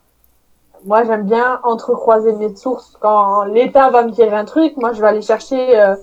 Par exemple, pour le Covid, par exemple, moi, je vais voir avec la BBC euh, la CNN euh, aux États-Unis. Je vais voir par exemple des articles qui sont tombés à Montréal, à Montréal, euh, Montréal, oui, pardon, hmm. des des des articles qui sont par exemple tombés en Chine, tu vois des trucs. Et j'ai toujours cherché à aller à l'information, mais à mon information, tu vois, à mon information. Et, et j'aborde les documents de façon objective, en mode il y a tel dossier, tel dossier, tel dossier. Ok, je prends, je prends, je prends. Et après, je peux me faire mon avis qui est subjectif. Ouais. Oui, c'est ça. Fait que c'est toujours partir de l'ouverture d'esprit, d'une objectivité pour arriver à ta subjectivité. C'est ça. Puis euh, ouais, ça, il y a, y a Madari dans les commentaires qui dit euh, ils auraient dû être prêts, c'est tout, il y a toujours eu des pandémies. Ben, en ce moment, pas mal toutes les 3-4 ans, on a une pandémie. Il y a eu, Ben, euh, Là, non, ils l'ont pas prévu. Hein. Ils l'ont pas prévu qu'il y avait une chauve-souris qui allait se. Non, non, mais je veux dire, il y a, il y a des pandémies Bah toutes oui. les 3 à 4 ans. Tu sais, il y a eu le, il y a eu le sida, il y a eu le SARS, il y a eu euh, la H1N1. Euh, Ouais. tu sais, c'était... Je l'ai eu. Pour la petite anecdote, je l'ai eu le H1N1. Tu t'es fait vacciner? Bah oui, je me suis fait vacciner et, euh, et j'ai été euh, à l'hôpital pendant trois semaines. Tu t'es fait Voilà. vacciner après ou avant? Euh, après, Le H1N1, c'est la vache folle, c'est juste. non, Euh, non, c'est pas, non, non, c'est euh, un remake de la grippe aviaire en, Ah ouais, oui, de la grippe aviaire, de la, la grippe des poulets en plus, en plus euh, Oui. agressif. Pardon, j'ai. Voilà. Puis tu savais que les vaccins n'ont n'ont jamais eu de... ont été très critiqués pour le H1N1 parce qu'ils n'ont eu aucun effet? Ah ouais? positif. Ça, ça a été officiel, euh, Ben- ça, a, ça a été dit. Ils- les vaccins Non, n'ont pas marché. ah, Si, si, alors moi j'ai vu, euh, par exemple, moi quand mon père il, il fait comme moi, tu vois, il, il entrecroise les sources pour se faire, euh, il se fait un avis objectif pour se faire sa euh, au- subjectivité.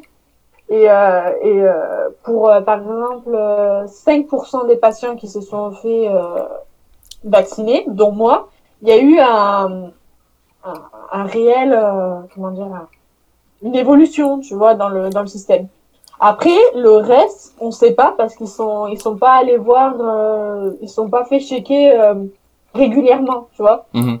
Et je pense, et je pense qu'on qu'on est parti sur euh, sur euh, cette euh, subject...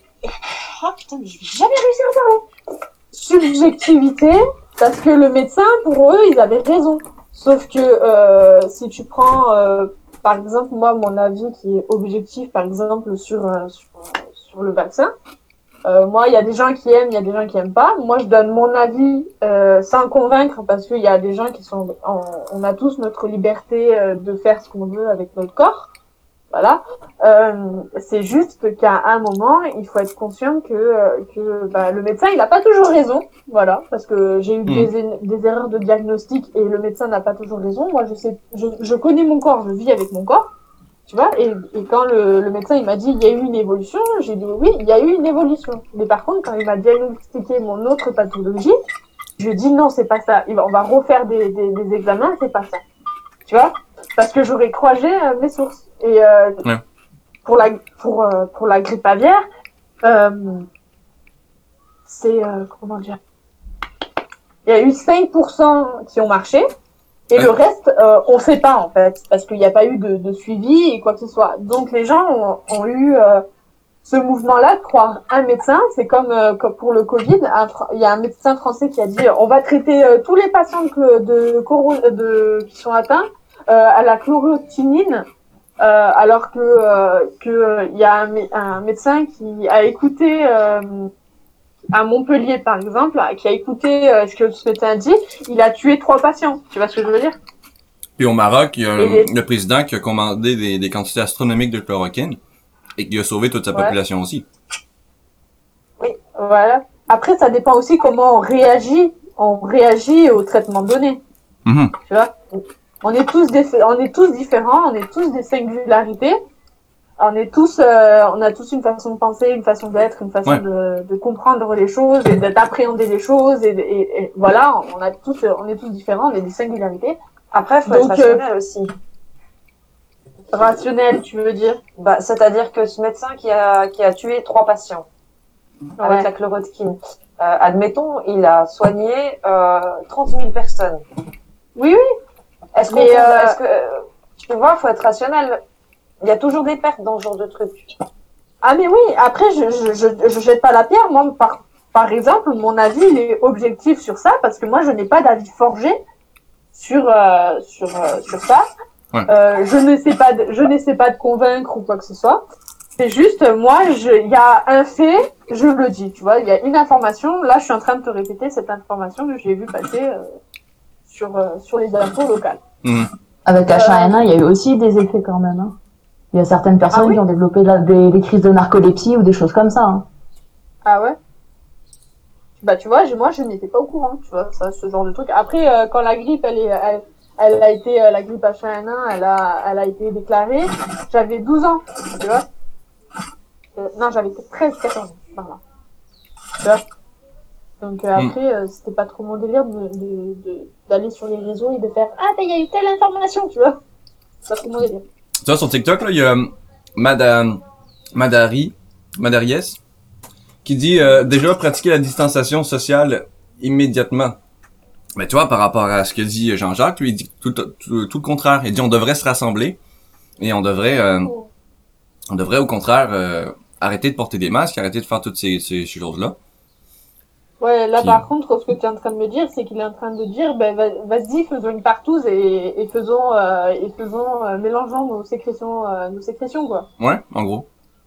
nos microbes. Mais il faut, faut, tu sais, faut pas juste écouter ce message-là, faut que t'aies écouté pourquoi est-ce qu'il dit ça.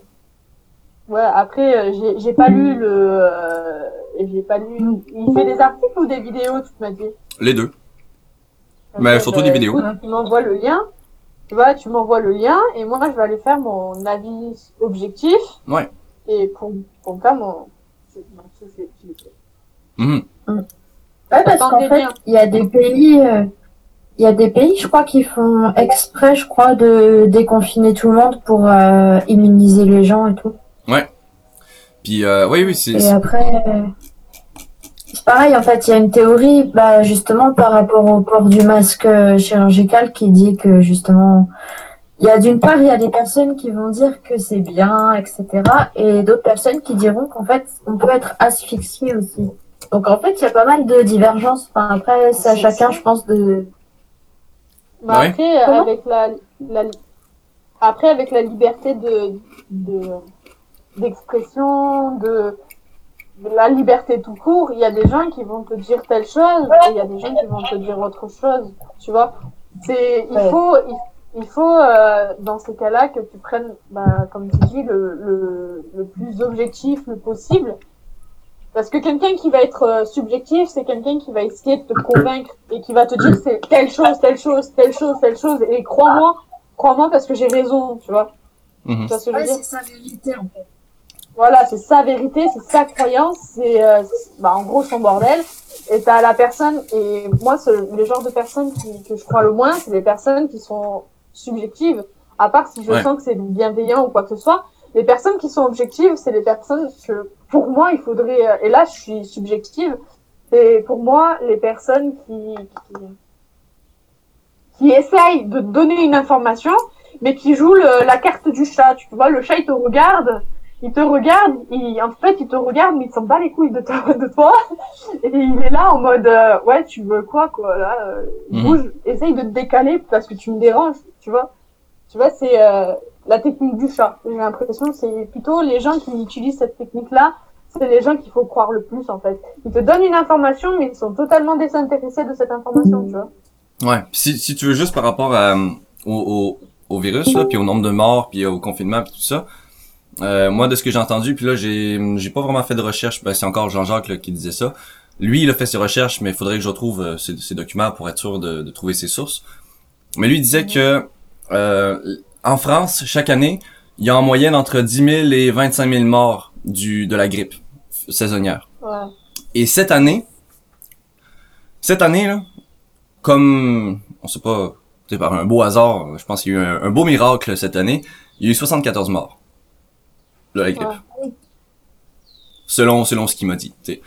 Fait que déjà, tu passes de entre 10 et 25 000 à 74. Mais il y a beaucoup de COVID, hein, il y a beaucoup de, de, de, de corona. Et si on prend dans le monde entier, dans le monde entier, il y a eu, il me dit, il y a eu seulement 350 000 morts du, du corona. Ça fait beaucoup. Ouais. Tu as l'impression que c'est beaucoup, mais tu dis que la grippe, t'as entre 250 et 600 000 morts par année de la grippe euh, Ah mais oui, saisonnière. ap- après euh, la grippe, euh, on a eu la grippe espagnole. Non, mais on parle de la grippe, la grippe euh, saisonnière, la grippe, le, le rhume, la, la- la- Oui, le oui. gros rhume. Oui, oui, le, la, la grippe, oui, la, la grosse grippe. Mais Ouais. euh, ce que je veux te dire, c'est que euh, si on calcule les morts du Covid, la grippe, euh, de la grippe espagnole, euh, de la grippe, euh, enfin de toutes les grippes, euh, c'est sûr que dans une année, euh, la grippe actuelle qu'on a, c'est c'est un pipi de chat. Tu vois, c'est un typique ça. Et la grippe normale, euh, style gros rhume, gros rhume qui fait des morts euh, chaque année, c'est euh, tu vois, c'est quelque chose qu'il faut prendre en compte.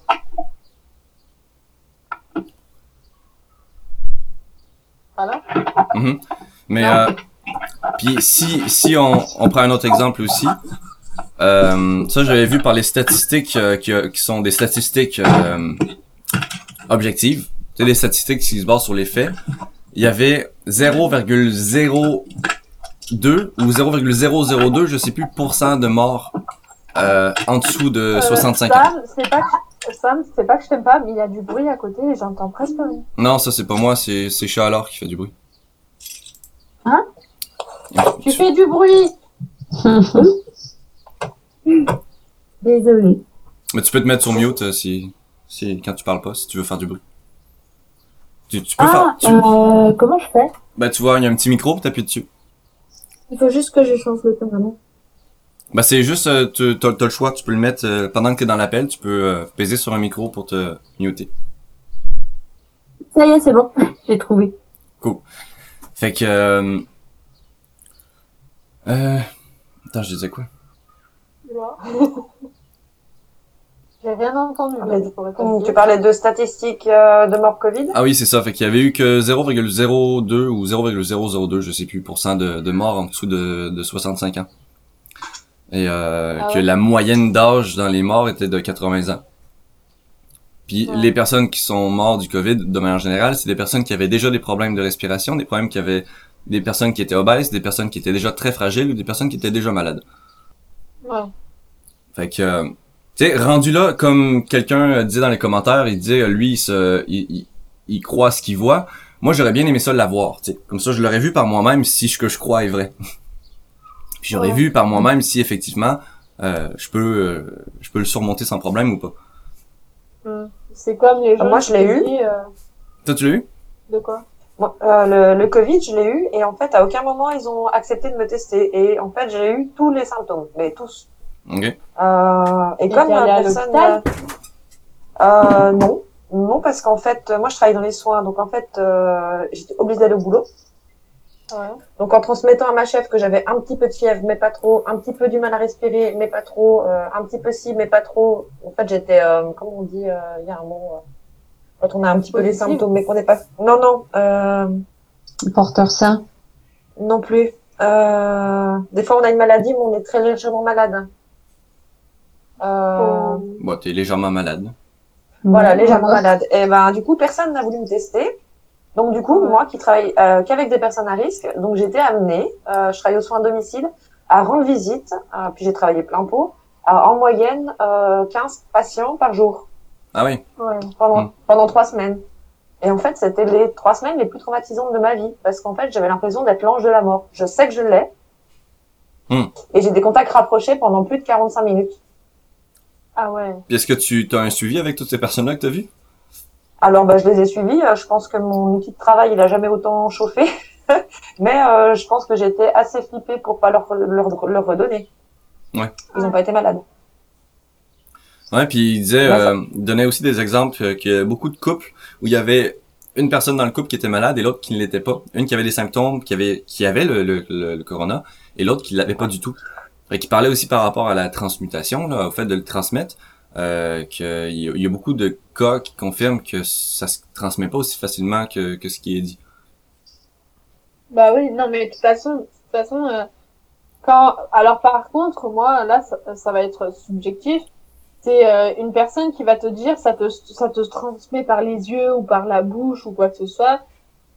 Non, parce que une personne qui peut être, con- qui peut être, euh, comment dire, qui peut être contaminée euh, par les yeux ne, ne peut pas être la, une même, la, le même mode de transmission que de cette personne ne peut pas être la même que que- qu'une autre, tu vois, ou d'une autre, ou d'une autre, ou d'une autre, tu vois. Mhm. Si tu te laves les mains, si tu respectes le minimum d'hygiène à avoir, donc quand tu sors des toilettes, tu te laves les mains, euh, tu te mets de- du gel antibactérien, sans même porter le masque, bah tu vois, tu limites euh, la propagation et tu peux ne pas la contracter, tu vois. C'est par exemple moi qui ai une maladie défaillante, euh, je sais que quand je vais faire mes courses, je sais que je suis très sensible au niveau des mains, je mets des gants, je mets des gants et je lave mes, mes produits avec une lingette désinfectante, tu vois, pour éviter. Mais euh, modes de transmission d'une maladie ne peut pas être les mêmes qu'une autre. Ouais. Je sais pas si- J'ai pas compris. Peut-être, mais euh, c'est faux. Après, c'est, beaucoup de gens ont, des avis différents là-dessus. Je vois que Papa 42 qui a répond, qui, qui a rejoint le live, c'était toujours là. Euh, salut. Puis, euh, ben, ben c'était vraiment ça. Tu sais, le point important, c'est juste rester euh, ouvert d'esprit et rester objectif dans ce que vous faites et dans ce que vous apprenez, dans ce que vous voyez. Ça va. Euh, puis dans tout, je parle. Tu sais, oui, pour ça c'est important, mais je parle pour tout. Tout, tout, tout, c'est c'est super important. C'est c'est ça qui a qui fait que je suis ici aujourd'hui. C'est parce qu'il y a beaucoup de connaissances qui étaient complètement contraires à mes croyances que et je me suis intéressé à ça. Tu sais, même que ce soit le développement personnel, la mentalité, les émotions, tout ça, c'est plein de choses qui étaient contraires à ce que je pensais. Et je me suis intéressé à ça, c'est ça qui fait que ça que, je suis rendu là où je suis. Parce que je me suis intéressé à ce qui n'était aussi parce que j'ai toujours aimé être différent des autres, fait que j'ai toujours aimé comme ne pas suivre la masse. Fait que je prenais toujours les informations qui qui allaient en contradiction avec euh, avec la masse. Mais euh, c'est ça le point important là, c'est vraiment rester euh, ouvert d'esprit et subjectif, objectif, objectif. Rester objectif pour devenir subjectif. D'ailleurs, papa, j'ai fait une vidéo où je t'imitais, mais je l'ai pas encore publiée. Ben, je t'ai mal imité. Donc tu m'excuseras. J'ai essayé. Mais euh, pour ceux qui connaissent pas Papa 42, allez vous abonner. Il fait les super vidéos. Euh, c'est moi, moi c'est le confinement qui m'a apporté. Ouais. Ben, le confinement, moi, ça m'a apporté beaucoup de bien. Ça m'a permis de, de faire plein de vidéos TikTok et de construire une communauté de gens qui s'entraident. C'est merveilleux, ça. Il m'a rencontré déjà. Et je t'ai rencontré, oui. ah là là. Hâte de voir ça, ouais. C'était il y a 10 ans, tu te rends compte Bon, disant euh, dans une vie de mouche. C'est ça. Euh, puis il y avait ah oui c'est ça c'est ça l'autre chose que je voulais parler avec vous c'était euh, le maïotique. Euh, maïotique. Et moi je sais ce que c'est. Hein. Ah ouais? Bah, j'ai demandé à Google. Ah, moi je sais ce que c'est. Hein. Je l'ai appris en grec. Oui bah le maïotisme ça vient de de, de Socrate donc des années moins 500, moins 400. Donc c'était il y a mais ça, vient aussi de la divinité, la divinité grecque Maya qui veillait sur les accouchements, d'où le nom maïotique. Oui, c'est ça. Puis maïotique parce elle que... a trouvé un cerveau. parce que Socrate disait que euh, pour honorer sa mère, qui était, je pense, dans les soins, euh, tu sais, pour euh, aider les gens, les gens à coucher. Euh, comment on dit ça déjà? Les euh, sage-femme. Ouais, sage-femme et son père était sculpteur. Fait que lui il disait j'aide les gens à accoucher de, de leur connaissance, de leur de leur cerveau, de leur réalisation pour sculpter leur vie dans le son, dans le fond. Et euh, ça vient de là son son maïotisme. Puis dans le fond Socrate ce qu'il faisait, c'est que il donnait jamais la réponse aux gens. C'est un peu c'était un très bon coach. Il donnait jamais la réponse aux gens. Il va juste te poser tout un tas de questions qui va t'amener à faire pondre toi-même la réponse à tes questions. Et, euh, et, et, je trouve ça hyper intéressant. Euh... Il, il, disait que chaque personne avait un, un savoir en lui, mais qu'il était inconscient de son existence. Ouais.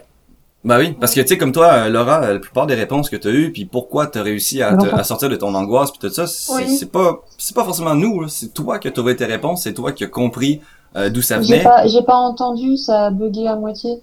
Ah, je disais que pour toi, qu'est-ce qui t'a fait sortir de, de ton de tes crises d'angoisse puis de tout ça, c'est pas forcément nous, c'est plus parce que toi t'as as réalisé avec euh, certaines questions d'où ça venait, pourquoi c'était là. C'est ça. Fait que euh, c'est aussi le maïotisme, je voulais en parler surtout pour nous quand on fait du coaching ou qu'on aide quelqu'un en live, euh, je voudrais qu'on l'utilise plus et qu'on arrête de donner des réponses parce que quand on donne des réponses, on est subjectif, on donne notre point de vue, on donne ce qui a marché pour nous et c'est bon, mais faut pas que ce soit comme, tu sais, moi je vois la vie comme ça, et la vie c'est ça, puis il faut que tu fasses ça si tu veux être positif et, et, vivre dans l'amour comme moi. C'est comme, ça marche pas comme ça, c'est, c'est, euh, tu peux inspirer, c'est sûr, c'est toujours bon de, de, partager certaines connaissances, mais il faudrait qu'on essaye vraiment une session là, de coaching avec euh, quelqu'un sur TikTok, éventuellement, si quelqu'un a envie de se faire coacher, qu'on fasse vraiment juste ça. On donne aucune réponse rien du tout. Aussi frustrant que ça puisse être ou paraître, toi tu vas savoir exactement qu'est-ce que tu dois lui dire pour qu'il trouve la solution, mais on donne pas la solution. Et on va juste poser des questions. Mais on peut poser des questions qui le guident tranquillement vers sa solution. Évidemment. Ouais, faut pas poser des questions fermées où on puisse répondre par lui ou non. Yes. Yes. Fait que, par exemple, euh, non, non, non. Question en fait qui va réaliser la chose. Oui. Puis il, il, avait donné quelques définitions. J'avais checké une vidéo là, sur euh, Socrate. Il donnait quelques définitions. Euh, il dit quand quand tu vas poser à quelqu'un euh, ce genre de questions-là, tu vas lui donner l'opportunité de penser sur sa façon de penser. Et ça, c'est la Oh, définition de d'accord. réfléchir. Donc, quand tu penses sur ta façon de penser, si on va dire tu as des problèmes de... Euh, quels sont vos sentiments par rapport à ça? Par rapport à quoi? Si tu penses, on va dire, de, dans une relation, euh, tu as des problèmes de relation avec ta copine ou avec ton copain, euh, tu as des problèmes parce que elle se fâche tout le temps, ben là, tu vas tu- tu vas poser des questions pour qu'il puisse penser à comment est-ce que lui, il pense. Et tu vas dire, c'est quoi... Sur quelle hypothèse tu te, bases pour dire qu'il y a des conflits avec ta copine? Sur quelle hypothèse tu te bases pour dire que c'est de sa faute? Et, c'est quoi qui a fait que tu avais des problèmes avec elle ou, que- ou qu'elle s'est énervée? Puis ça va vraiment lui permettre de, réfléchir par rapport à sa manière d'agir, sa manière de voir les choses, sa manière de penser, pour voir euh, d'un autre point de vue, c'est quoi le problème? C'est ce genre de questions-là qu'il faut qu'on travaille. Euh, C'est la question principale. Quels sont vos... ah ok. Euh, quels sont vos sentiments par rapport ben là on- quels sont vos sentiments par rapport à ça?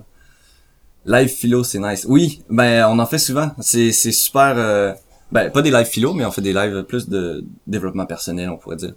Euh, en fait ça a commencé comme ça. C'est que au début c'était ben notre petit hérisson là qui est là qui nous écoute qui a commencé à parler de ses crises d'angoisse et de ses problèmes puis ça a dérivé sur nous dévoiler les, des secrets qu'elle avait parlé à personne comme euh, des agressions sexuelles et, et ça On parle de moi?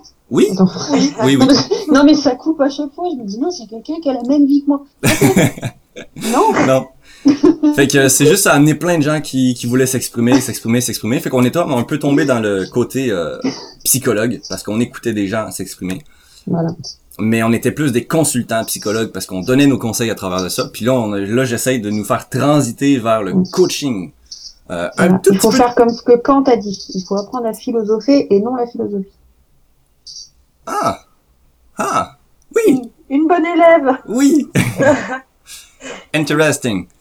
I like Ouais, c'était, c'était, euh, en fait, on a, on, quand on fait du, quand je faisais du grec et du latin, j'adorais. À la base, euh, j'avais pas du tout été pour apprendre la langue morte. je voulais juste connaître les histoires sur les dieux et tout ça, j'aimais bien. Et euh, il y avait une expression de Kant qui disait il faut apprendre à philosopher et non apprendre la philosophie. Ah ouais. Ouais, puis il dit, euh, papa, il- Je la mettrai dans citation si tu veux. Yes, bah oui, tu la mettras. Papa, qui dit que le développement perso a explosé ces dernières années, mais oui, c'est euh, ce que ce que ce qui m'encourage le plus, c'est que la conscience, on pourrait dire, c'est a, a explosé. C'est que les gens sont de plus en plus curieux à vouloir comprendre les choses et à vouloir euh, contrôler leur vie, à vouloir vivre leurs rêves. Puis euh, fait que ça, c'est le développement personnel, ça en fait énormément partie. Donc c'est c'est cool de voir que des gens s'intéressent à juste lire. Moi, j'avais jamais lu un livre de ma vie avant il y a deux ans. Puis euh, c'est c'est des livres qui sont incroyables, qui sont super intéressants. Puis c'est c'est des livres de développement personnel. Tu comprends, tu comprends la vie, tu comprends la psychologie, tu comprends comment fonctionne ton cerveau, tu comprends c'est quoi les émotions. Tu comprends qu'une émotion, ça dure pas plus de 90 secondes, par exemple. Ça fait plus de monde qui s'ouvre à la lecture, oui. Moi qui pensais que la lecture était morte, que c'était fini et qu'on Mhm. s'en allait vers le numérique, mais non. euh, c'est c'est le Il a fun. même réussi à me faire lire un, lire un livre sur l'argent. C'est le fun d'avoir des livres, tu sais. En plus, là, c'est une BD sur la psychologie, c'est pas nice, ça. Psychologique. Ça m'a coûté cher. Mais, euh, ouais. Hey, moi, je serais curieux de... Papaye, là, si tu veux nous rejoindre euh, sur notre Discord, on pourrait parler avec toi. J'aimerais ça voir ton... ce qui se passe un petit peu dans ta, dans ta tête. euh, dans tes réflexions. Tu pourrais nous, tu pourrais nous aider à critiquer des choses. Euh, c'est donc ben triste 90 secondes. Comment ça c'est triste 90 secondes? Non, c'est parce qu'en fait, ton corps euh, va sécréter des hormones ou va sécréter des, des neurotransmetteurs quand tu as des émotions et ça prend en moyenne 90 secondes à ton corps pour les rejeter. Euh, c'est pour ça que oui, il y a des excellents livres sur tous les sujets. Oui. Dans tous les formats. Yes. Ah, cool! Il y a Papa qui nous rejoint. Fait que yes, ça va être cool. Euh, fait que c'est ça, fait que les émotions, ben, pour expliquer à ceux qui l'ont pas encore entendu, c'est vraiment ça, c'est que ton corps va mettre 90 secondes à, à rejeter tes émotions, euh, donc tous les neurotransmetteurs puis ces, choses-là, et ce qui fait que techniquement parlant, si euh, on va dire, on sort ensemble, moi pis toi, et que je te trompe, le l'action, le fait que je te trompe va te choquer, va te faire vivre des émotions, ce qui est tout à fait normal, on est des humains. Mais si tu as un contrôle de toi total et que tu as un contrôle de tes pensées et que tu ne nourris pas ton émotion et que tu ne cherches pas à l'amplifier, tu cherches pas à te remémorer tout ce qui pourrait te remémorer ça. En fait, il faudrait juste que tu fasses une méditation et que tu fais juste vivre ton émotion sans la juger, sans la critiquer, sans la nourrir. Et dans ces conditions précises-là, tu devrais pas ressentir une émotion de colère ou de haine de pendant plus de 90 secondes. Euh, donc c'est comme un une hypothèse. Ben c'est pas une hypothèse, c'est un fait, mais tu sais dans le monde de tous les jours, euh, personne n'arrive à contrôler son émotion en 90 secondes.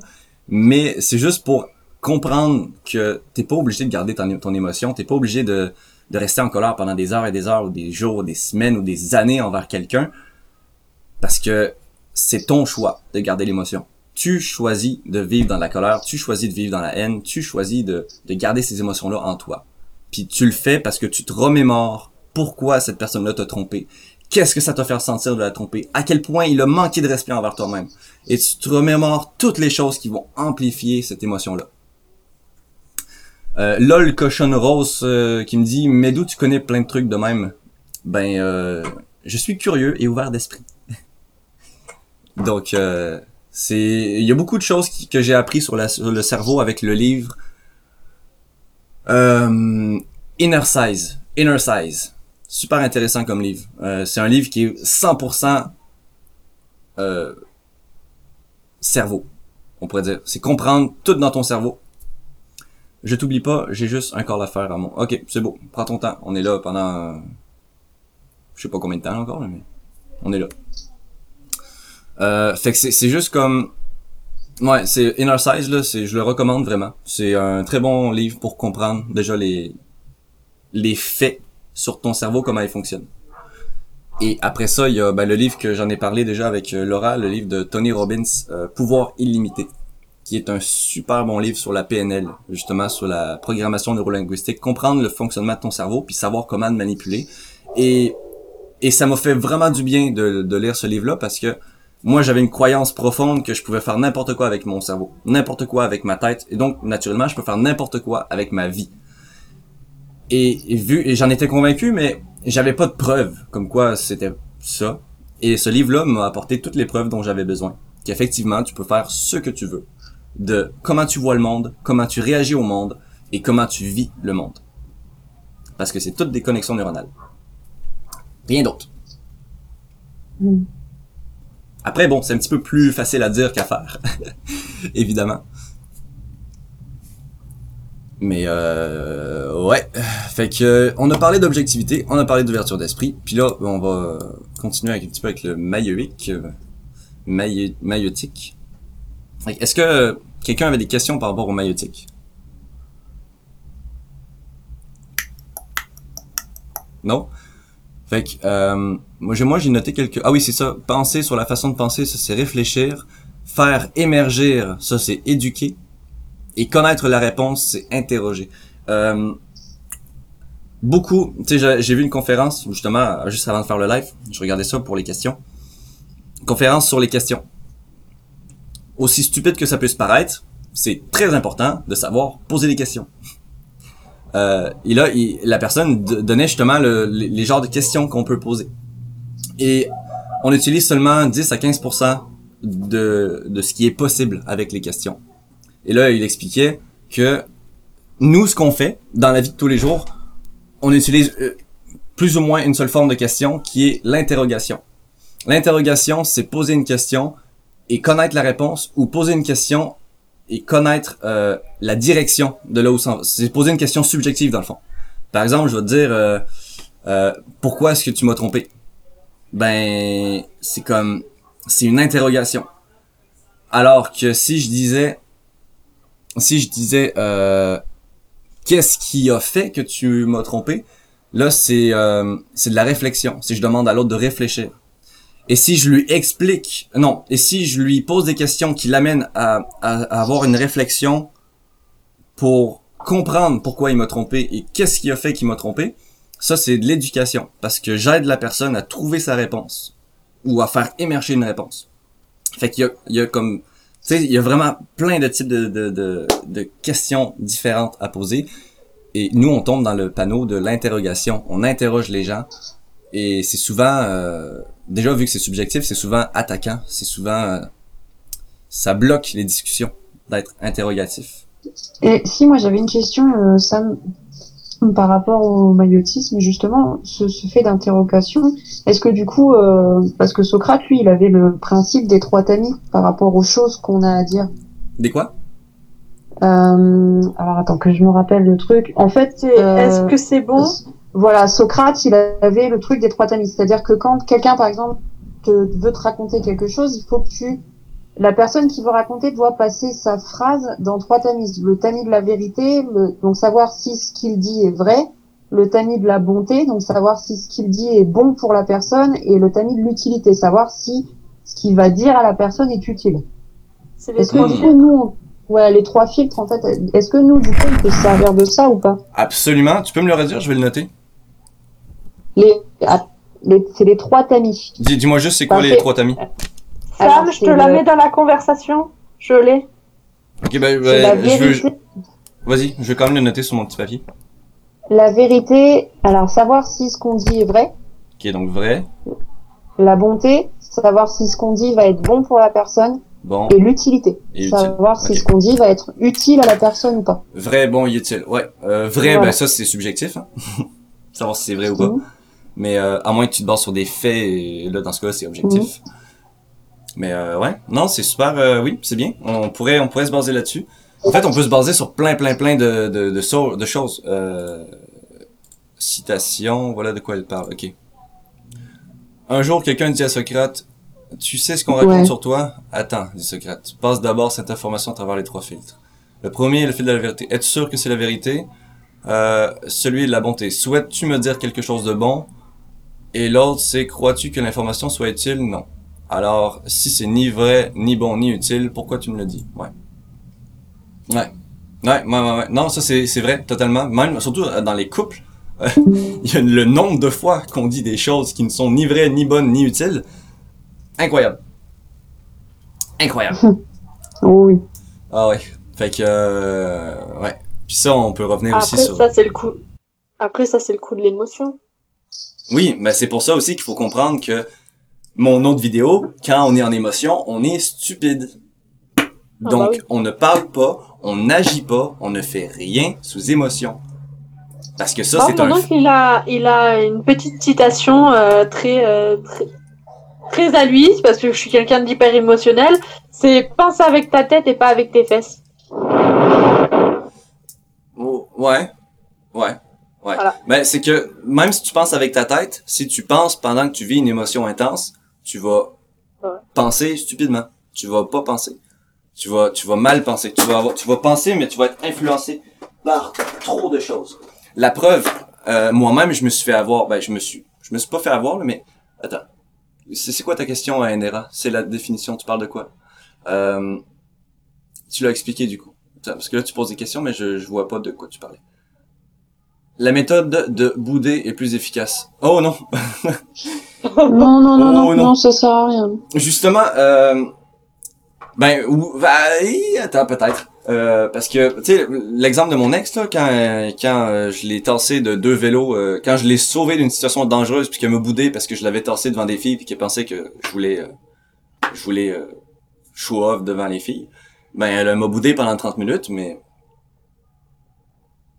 Ben, c'est parce que pendant que tu boudes, tu réfléchis. Oui, mais pendant que tu réfléchis, si tu réfléchis pendant que tu as des émotions, tu réfléchis mal. Tu sais, c'est vraiment ça la chose. Puis quand, quand j'ai failli virer fou là à cause de à cause d'elle, pas à cause d'elle, à cause de comment moi j'ai perçu ce qu'elle m'a dit. Voilà. Ne jamais reporter la faute sur les autres. Euh, c'est j'ai été influencé par les émotions. Parce que parce que le fait de faire face à quelque chose qui est complètement illogique et insensé, moi ça vient me toucher. Et vu que j'avais des émotions, j'ai vu ça comme étant, ça m'a fait toucher des fils dans ma tête. Là, ça, là je suis parti en émotion. Et euh, j'avais envie de l'insulter, de folle, j'avais envie de... Mais j'ai supprimé mon message comme au moins 4-5 fois. avant de juste la bloquer parce que je voulais juste pas aller là-dedans. Fait que je me suis j'ai respecté plus ou moins quand même la chose là. J'ai j'ai supprimé mon message 4 5 fois, je lui ai envoyé un message en lui disant "Est-ce que tu es sérieuse? Comme est-ce que c'est vrai? Est-ce que tu penses réellement ça? Quand elle m'a répondu oui là, j'ai juste bloqué parce que sinon j'allais j'allais l'insulter. Fait que c'est juste comme m'éloigner du problème. Et aujourd'hui, là, je pourrais lui reparler de, totalement sereinement, tu sais, il n'y a plus aucun problème. Puis lui parler surtout de manière intelligente. Parce que maintenant, j'ai fait des hypothèses, j'ai réfléchi de manière logique sur ce qui aurait pu la pousser à penser comme ça ou à dire ça. Et ça peut peut-être faire du sens si certaines de mes hypothèses sont vraies. Mais euh, c'est pas l'intérêt de la chose, mais euh, c'est euh, en tout cas, c'était ça. C'était vraiment intéressant là, de vivre cette émotion-là. J'ai vraiment compris qu'effectivement, quand j'ai vécu cette émotion-là, j'étais réellement stupide. Je pensais à rien d'autre que c'est une crise de folle. Fait que c'est c'est là que c'est important que comme il peut dire oui bouder ça peut être une bonne chose parce que tu t'éloignes du, problème tu, tu, arrêtes de parler à la fille ou au gars qui t'a causé le problème tu vas prendre une petite marche mais pense pas pendant que tu boudes pense pas du tout. Fais juste respirer pense à des choses positives essaie de sortir de ton émotion. Et une fois que tu es neutre dans tes émotions là tu peux penser là tu peux parler parce que là tu as ton cortex préfrontal qui revient en forme et en charge. Salut papaye Salut! Je savais pas si je devais, je te laissais finir. Wow, en plus de ça, t'es poli. Génial. Pourquoi? J'ai pas l'air de quelqu'un de poli? Ben, j'avoue avec mes vidéos, bon. ah non, moi je les trouve vraiment nice, tes vidéos. Ouais, ben merci. D'ailleurs, euh, moi j'étais totalement down pour, euh, pour tes, euh, ta vidéo de collab, là. bah ouais, ben il y en a beaucoup qui, qui, qui étaient down. ça m'a, ça m'a surpris, euh, et autant de monde, là. Ouais, c'est nice. C'est parce que, tu sais, tout le monde a son affaire. Tout le monde a, tu sais, quelqu'un qui marche sur TikTok, c'est quelqu'un qui a trouvé qu'est-ce qui marche pour lui, qu'est-ce qui fait le mieux, et il le fait à répétition. Puis ça, ça crée une identité, ça crée quelque chose d'unique. Fait que relier plus. Ouais. Ouais, Tu sais, comme toi, on sait que t'es es le gars qui, avec un micro saturé, qui parle fort et qui critique les affaires. Puis peut-être que t'es pas de même dans la vie de tous les jours, mais ça fait ça t'a créé une identité, puis ça fait de toi quelqu'un d'unique sur TikTok. T'sais. Ouais, ouais, ben j'ai toujours fait euh, en sorte de, de sortir du lot, mettons. Là. Ouais, ben je pense que tout, tout le monde fait pas mal ça. Là. Tous ceux qui sont qui sont euh, les Québécois, les TikTokers québécois ont leur manière de sortir du lot. Ouais, ben c'est sûr, mais euh, dans le sens que, comment dire, c'est bien rare de voir faire des trends, là, puis tu sais, suivre la, les tendances, je veux dire par là. Ouais. J'essaie toujours de, de, comment dire, faire différent. Ben j'ai toujours été de même, j'ai toujours voulu faire différent, fait c'est ce que mm. je fais là. Ouais, ben moi je fais un mélange des deux. J'essaie de suivre les trends, mais en étant différent. ouais, ben c'est ça. Moi, c'est plus quand, quand je fais des trends pour les parodier, là, parce que je suis comme écœuré des voir, là, mais ouais. ouais, ça. Ouais. Dans le, dans le TikTok, il y a Maradi qui dit Critique-moi, papaye. eh boy. Je hey. critique pas vraiment les gens, Ouais, non. Mais c'est parce qu'il y a aussi une affaire qui est drôle avec mes TikTok, c'est qu'il y a tout le temps du monde qui vient sur mon TikTok et qui dit Dis mon nom Dis mon pseudo. Ben oui. c'est classique, ça. C'est t'as quel âge, il est quelle heure, puis tu sais, c'est. Dis mon nom. C'est classique TikTok, ça. Ouais, fait que tu sais, les gens, je leur dis leur, leur pseudo, puis ils sont contents, là. Fait que là, il y a un, genre d'autre affaire. C'est critique-moi. Fais-moi mal. ouais, ben, il y, y, en a qui, qui, aiment ça. Je sais pas, c'est des sados. Peut-être, je... Hmm. aucune idée. S'ils aiment ça, tant mieux, c'est leur délire. ouais. Ça fait combien de temps que t'es sur TikTok, toi? Euh, on va faire bientôt un an cet été environ. Ah ouais. Ouais, Tu faisais des vidéos sur YouTube avant? Euh, ouais, ouais, j'ai, eu euh, des chaînes YouTube avant. J'avais euh, Hébert et Alfred, c'est comme l'animation euh, en boîte à modeler. Puis après, j'ai fait une autre chaîne qui s'appelle Polémique. C'est comme en marionnette. En tout cas, c'est toujours de la fiction, mais là, c'est en marionnette. Puis là, j'ai décidé d'arrêter de faire ça pour faire euh, des films. Fait. Ok. Ah, fait que là, tu fais des films. C'est ça. Nice. Puis on peut-tu trouver ça quelque part? Euh, ben pas encore, c'est pas fini. En gros, je me suis donné un défi comme euh, je vais faire deux films en un an.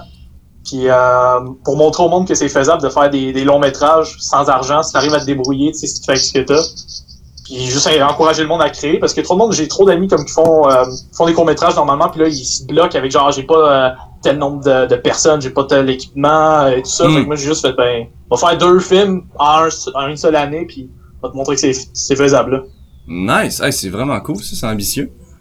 Parce que ouais, ben, ça, je me suis pas lancé là-dedans sans, sans rien connaître. Là. Je fais des années que j'ai étudié la scénarisation puis que je fais de la fiction, fait que je connais pas mal ça. Là. Ouais, ben j'ai justement, ben il y a quelqu'un qui est sur le groupe ici là, Jesse qui fait, euh, qui est dans la la, la, la, vidéo, le vidéaste.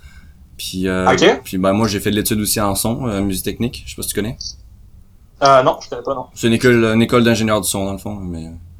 Ok, c'est- nice. Fait que c'est, ouais non c'est, t'as déjà fait des courts métrages. Euh, tu parles à qui?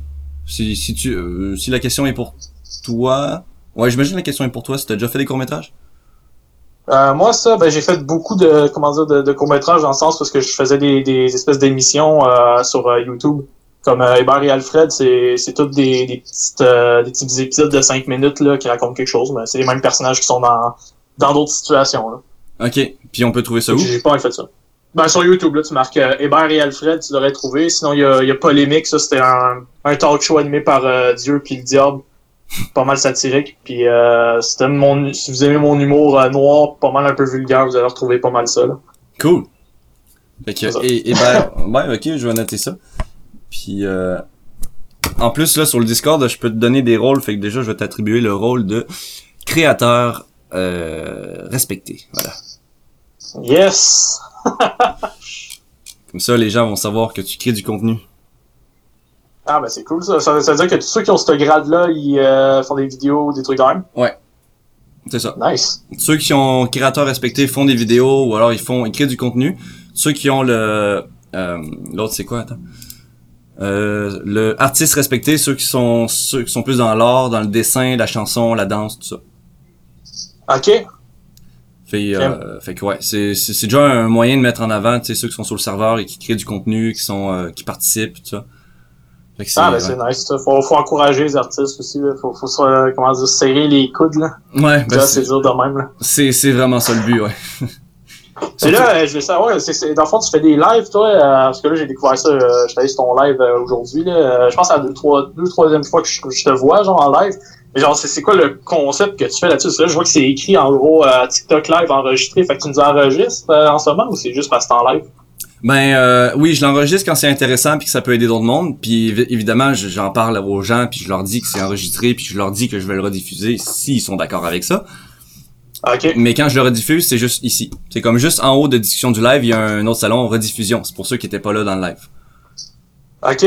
Fait que euh, oui, comme là Ah, celui-là, celui-là est enregistré, mais s'il y a quelqu'un qui veut pas euh, que je leur publie, je vais juste couper le bout euh, où il parle puis euh, c'est Ah, OK, OK. bon. C'est bien de le savoir, là. ouais. Fais attention à ce que je dis, là. Non, ben c'est tu sais comme c'est- le, le but c'est vraiment la liberté d'expression, tu sais fait euh, puis de toute manière, c'est des choses que je peux éditer après que je peux couper si vraiment là c'est trop personnel ou trop Ouais, intense là. Mais euh, ouais. Ouais, ben déjà que c'est en live, je pense que le monde, ils ont déjà le, le minding de pas trop, euh, comment dire, euh, on va dire des affaires qu'ils veulent pas dire, là, tout simplement. Oui, ouais, c'est sûr, faut faire un minimum attention. Mais euh, alors, Sam, qu'est-ce qu'il y a à Enera euh, J'ai j'ai pas compris. Ah, t'as pas compris le nom. C'est euh, Hébert et Alfred? Et Alfred, ouais. Alfred avec un H au début. Donc Hébert c'est H E B E R T Ouais. et Alfred avec un H? Ouais, euh, Alfred, c'est un H au début. ouais. Là, là-dessus, on fait pas mal euh, plus rien. C'est avec mon frère, je faisais ça. Mais là, on fait rien que comme des lives où est-ce qu'on critique des films. Mais si tu veux voir comme des courts-métrages, qui sont courts-métrages animés, là, la série Barry Alfred, c'est là-dessus. Là. Ok. Ça. Nice. Mais euh, est-ce qu'on t'a déjà dit Tu connais euh, Antoine Daniel?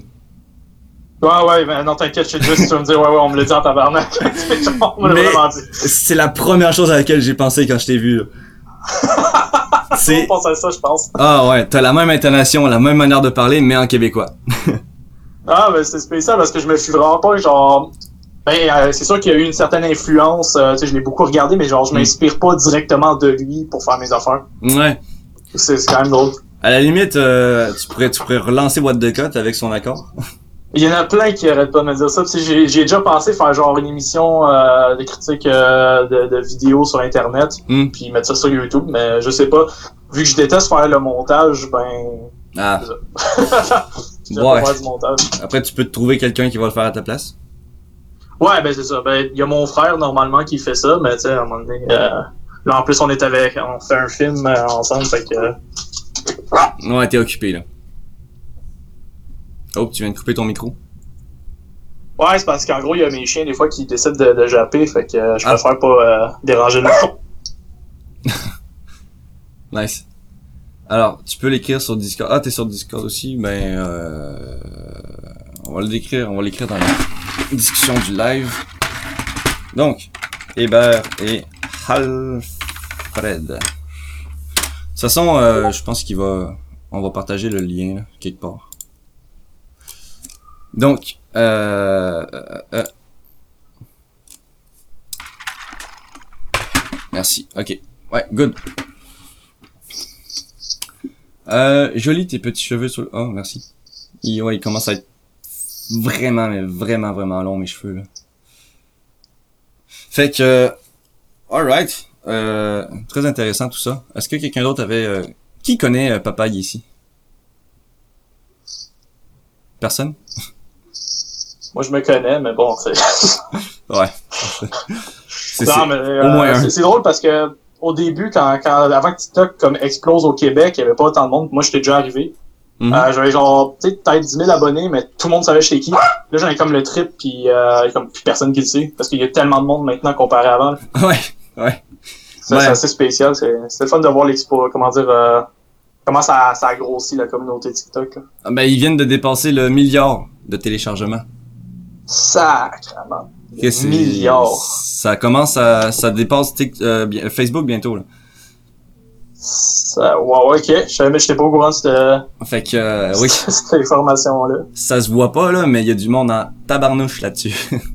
ouais, ben, c'est ça. Ben, je savais qu'il y en avait beaucoup, mais pas à ce point-là, là. Ouais. Fait que euh, c'est pour ça aussi que c'est c'est vraiment bon de se lancer là-dedans, surtout quand t'es un créateur, parce que c'est le meilleur moyen de promotion que, que tu puisses trouver là en ce moment. C'est le meilleur moyen de faire voir ton contenu puis de voir tes, faire voir tes, tes talents ou peu importe. Ouais, euh, je, rien que savoir, euh, quand je coupe mon micro, ça fait toujours, le bruit, j'imagine? Quand... vous autres, ou c'est qu'à moi que ça fait un bruit? Parce que quand je clique sur mon micro, ça, ça me fait un bruit? Non, c'est juste toi. Ah, ok, parfait. Comme ça, ça va pas vous spammer si je, je le spam. ouais, non, non, t'inquiète. Mais euh, ouais, puis c'est aussi ça que je trouve intéressant, c'est que sur le marché québécois, sur YouTube, on est quand même très peu et euh, pas très très très très très connus. Tu sais, les plus connus ont comme 2 300 000 vues, euh, 300 000 abonnés, je veux dire. Mais euh, il y a certains un million, là, mais c'est ouais, c'est euh, c'est rare. Ouais, c'est très très rare. Euh, je je sais pas pourquoi spécialement, mais je sais qu'il y a beaucoup de Français qui est comme le blocage de l'accent puis comprennent comprennent où ils veulent pas comprendre, là, mais ouais. C'est ça. Il y a peut-être ça qui joue là-dessus. Ouais. Mais euh, on en a quand même pas mal de, de youtubeurs. Je pense que c'est juste parce que là, il y a eu un gros effet de mode euh, il y a quelques années sur YouTube, tout le monde se lançait. Puis c'est rendu pas mal TikTok, je te dirais. Là. Ouais. Puis là, ben, ça devient sélectif aussi. là. C'est vraiment les, les vrais là, qui continuent de faire des, des vidéos, puis ceux que ça passionne réellement. Ceux qui sont vraiment passionnés. Mais c'est le fun, au moins, ça nous fait de la place. Ouais, ben pour le monde qui ont vraiment une, une vraie passion, euh, qui veulent vraiment faire de la vidéo, c'est nice de se lancer là-dedans. Mais c'est aussi que des fois, t'as vraiment la, la passion, mais parfois t'as des, des passions temporaires, tu sais, ça dure euh, une couple de, de mois, peut-être d'années. Mm -hmm. après, tu te tu trouves une autre passion, tu décides de te lancer ailleurs, tu sais. Ouais. Il y a aussi ça qui joue, là. Ouais, ça c'est un peu mon problème, ça. Ben, ah ouais? sauf, sauf, pour la vidéo et la musique, là, mais dans pas mal tout le reste, c'est toujours des, des passions provisoires. Là. Je pogne quelque chose, je suis à fond pendant 3-4 mois, puis là, je passe à autre chose. Ah, ok, ouais. Ben, je pense que tout le monde, ça arrive euh, pas mal souvent. Ça dépend, euh, comment dire, euh, ça dépend à quel niveau euh, d'intensité ils sont là-dessus. Là. Mm. Telle telle passion. Mm. Il y a Ren des Cactus qui dit YouTuber québécois, je connais Gurky.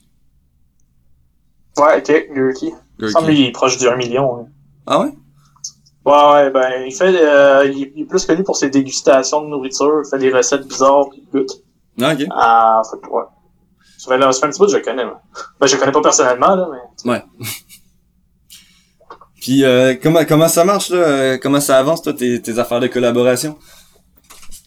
Ben là, depuis hier, ça a pas bien ben bougé, je te dirais, mais j'ai pas fait ça... Euh, le, le, la vidéo, c'était plus un, con, un, comment dire, le sujet de la vidéo, c'était plus un contexte, une situation pour laquelle je voulais juste jouer un gars qui était sur le bord de, de brailler. Je, je suis pas en recherche à ce point-là de, de, de, collaboration, disons. C'est vraiment jouer un rôle. Là. Ouais, j'ai bien vu qu'il y avait quand même... C'était une blague, là, plus qu'autre chose, là, mais... Ouais, ouais, parce que TikTok, c'est pas toute ma vie, là, pas du tout. Non, mais c'est quand, quand, même le fun. Oh, ouais, mais j'aime ça jouer des fois des personnages intenses, fait j'ai juste pris ce, ce, ce contexte-là. Mhm. Il y a Madaris qui dit, moi, j'ai un beau 9 abonnés. Cool. Ben, euh, 9 abonnés, c'est il il y a 11 personnes en ligne. Si les 11 personnes en ligne vont s'abonner à toi, tu vas être rendu à 20. C'est pas nice, ça? Ben non, euh, 19, vu que toi, t'es, tu fais partie des 11. Ben, euh... Ouais, fait que, ben, moi, t'es, ben, t'es pas mal arrivé à la fin du live, vu que là, on avait déjà parlé des trois sujets que je voulais parler, là. Qui est, euh... Ok, t'as des sujets?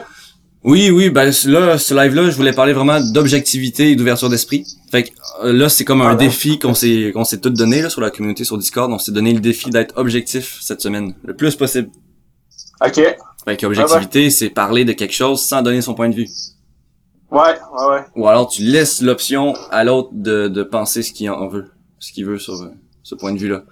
Et euh, puis après ça, ben, on a parlé ouais de, de du euh, de, ouais, comment ça s'appelle? J'oublie tout le temps le mot, c'est trop compliqué comme mot. là. Euh, de- Maïotique. Ouais, maïotique. Donc le maïotique, c'est Ok. maïotique, c'est poser des questions, euh, c'est parler à quelqu'un, euh, comment dire, c'est l'aider de manière sans sans lui donner de conseils, sans lui ah comment dire ça, c'est faire émerger la réponse de de, C'est de- de- des personnes. toucher les sentiments d'une personne. Ouais. C'est ça Ok, ouais, ouais, tu, tu, comme tu disais tout à l'heure en live, là, tu donnes pas les réponses. euh, Ouais, c'est ça. tu laisses chercher pour qu'il se trouve lui-même. là. ça. Dans le fond, c'est du coaching. Totalement. Ok, ouais, ouais. Fait que coaching, c'est que tu donnes pas de réponse. C'est je te pose des bonnes questions, puis je te dirige vers la réponse, mais je te donne jamais la réponse, puis c'est toi qui sors la réponse, puis tu penses que la réponse vient de toi. Donc tu te crois intelligent, puis c'est encore plus motivé. Ah, c'est nice. Ouais, ben c'est pas mal ce qui fonctionne le mieux, parce que quand la réponse vient de toi et que tu te motives toi-même, puis que tu te fixes tes objectifs, t'as beaucoup plus de chances d'y arriver que si moi je te donne la réponse, puis moi je te donne un objectif. Ouais, ouais, ouais, c'est sûr, faut que ça vienne de soi. Ouais. Parce qu'on ne peut pas changer les autres. C'est, ça faut que ça vienne d'eux. Euh, C'est ça. ouais. Fait que, oui, il y a des lives pour aider les gens, oui. Euh, c'est la première fois que je suis ton live, j'ai vu que tu aides des personnes. Euh, oui, ben c'est ça. Donc, Olivier aussi, si tu as besoin d'aide, euh, vu que là, on va arrêter le live bientôt, si tu as besoin d'aide, tu peux venir sur le Discord. Euh, ça va nous faire un plaisir de t'aider si tu as des questions. Il y a tout un tas de, de salons pour ça. Puis, euh, ouais, tu t'hésiteras pas euh, à, à te promener sur le Discord, euh, Papaye. C'est quoi ton prénom? Euh, moi, c'est Esteban. Esteban, alright. Tu préfères Papaye ou Esteban? Euh, ben, papa, c'est plus simple, là. Puis c'est Esteban avec un V, pas un B. Este ah, Esteban. Ouais, c'est ça. Ah, Esteban. Oh, nice. Original. Ouais. Pas moi qui l'ai choisi, mais ouais. ouais. Cool. Ben, c'est ça. Fait que tu verras là, le- sur le salon, si jamais t'as envie d'aider du monde ou de te faire aider dans peu importe quel sujet, là, il y a tout un tas de, de salons réservés à ça. Ok. Euh, Ben, je vais checker. C'est ça, je vais checker un peu le, le, le Discord. là. J'ai pas eu le temps de le checker. Je suis tout de suite arrivé. ouais, ben, j'ai passé euh, tout- pas mal tout le, con, le confinement à, à le construire. Fait que Ah, ok. C'est, c'est Ah, quasiment devenu un réseau social euh, à lui-même. Ah, ben, nice. Ouais, que hein, c'est c'est vraiment cool tout ce qu'on a construit ensemble. là. Tout le monde est super actif. là. Surtout Reine des Cactus. Là, euh, elle s'appelle pas Reine des Cactus pour rien. là. Ok. Euh, Elle est vraiment... euh, Elle est tout le temps là. Elle est là partout. Ok. D'ailleurs, euh, elle, elle est en train de faire une distribution de câlins, là, puis elle voulait t'en faire un, je pense. Ah, euh, je sais pas comment y renvoyer. Ben, je te le fais virtuellement, là, mais je... disons que j'ai pas l'habitude de faire ça. là. Ouais, ben c'est parce qu'on a un robot, un robot qui, tu sais, tu peux lui envoyer des commandes, là. Fait que si tu fais point câlin avec le nom de la personne, ben ça va envoyer un, un gif avec Ah. un, un petit message de genre telle personne a fait un câlin à telle personne. Là, je sais pas si tu vois dans, dans la discussion du live, Ouais, là, ouais. ben c'est ça. Ok. Ah, ben, c'est nice. Fait qu'il y il y a tout un tas de commandes que tu peux faire aussi avec ça. Fait que, euh, ouais, je vais arrêter le live de TikTok ici parce qu'on a fini. Euh, on pourrait continuer la discussion éventuellement sur Discord. Fait que, euh, merci à tout le monde d'avoir écouté et d'être là. Euh, vous êtes géniaux. Continuez comme vous êtes. Puis on se retrouve... euh, Désolé euh, Lisa qui vient d'arriver. On se retrouve, ben, je sais pas quand, très bientôt. Fait que, bonne soirée et bonne journée à tout le monde.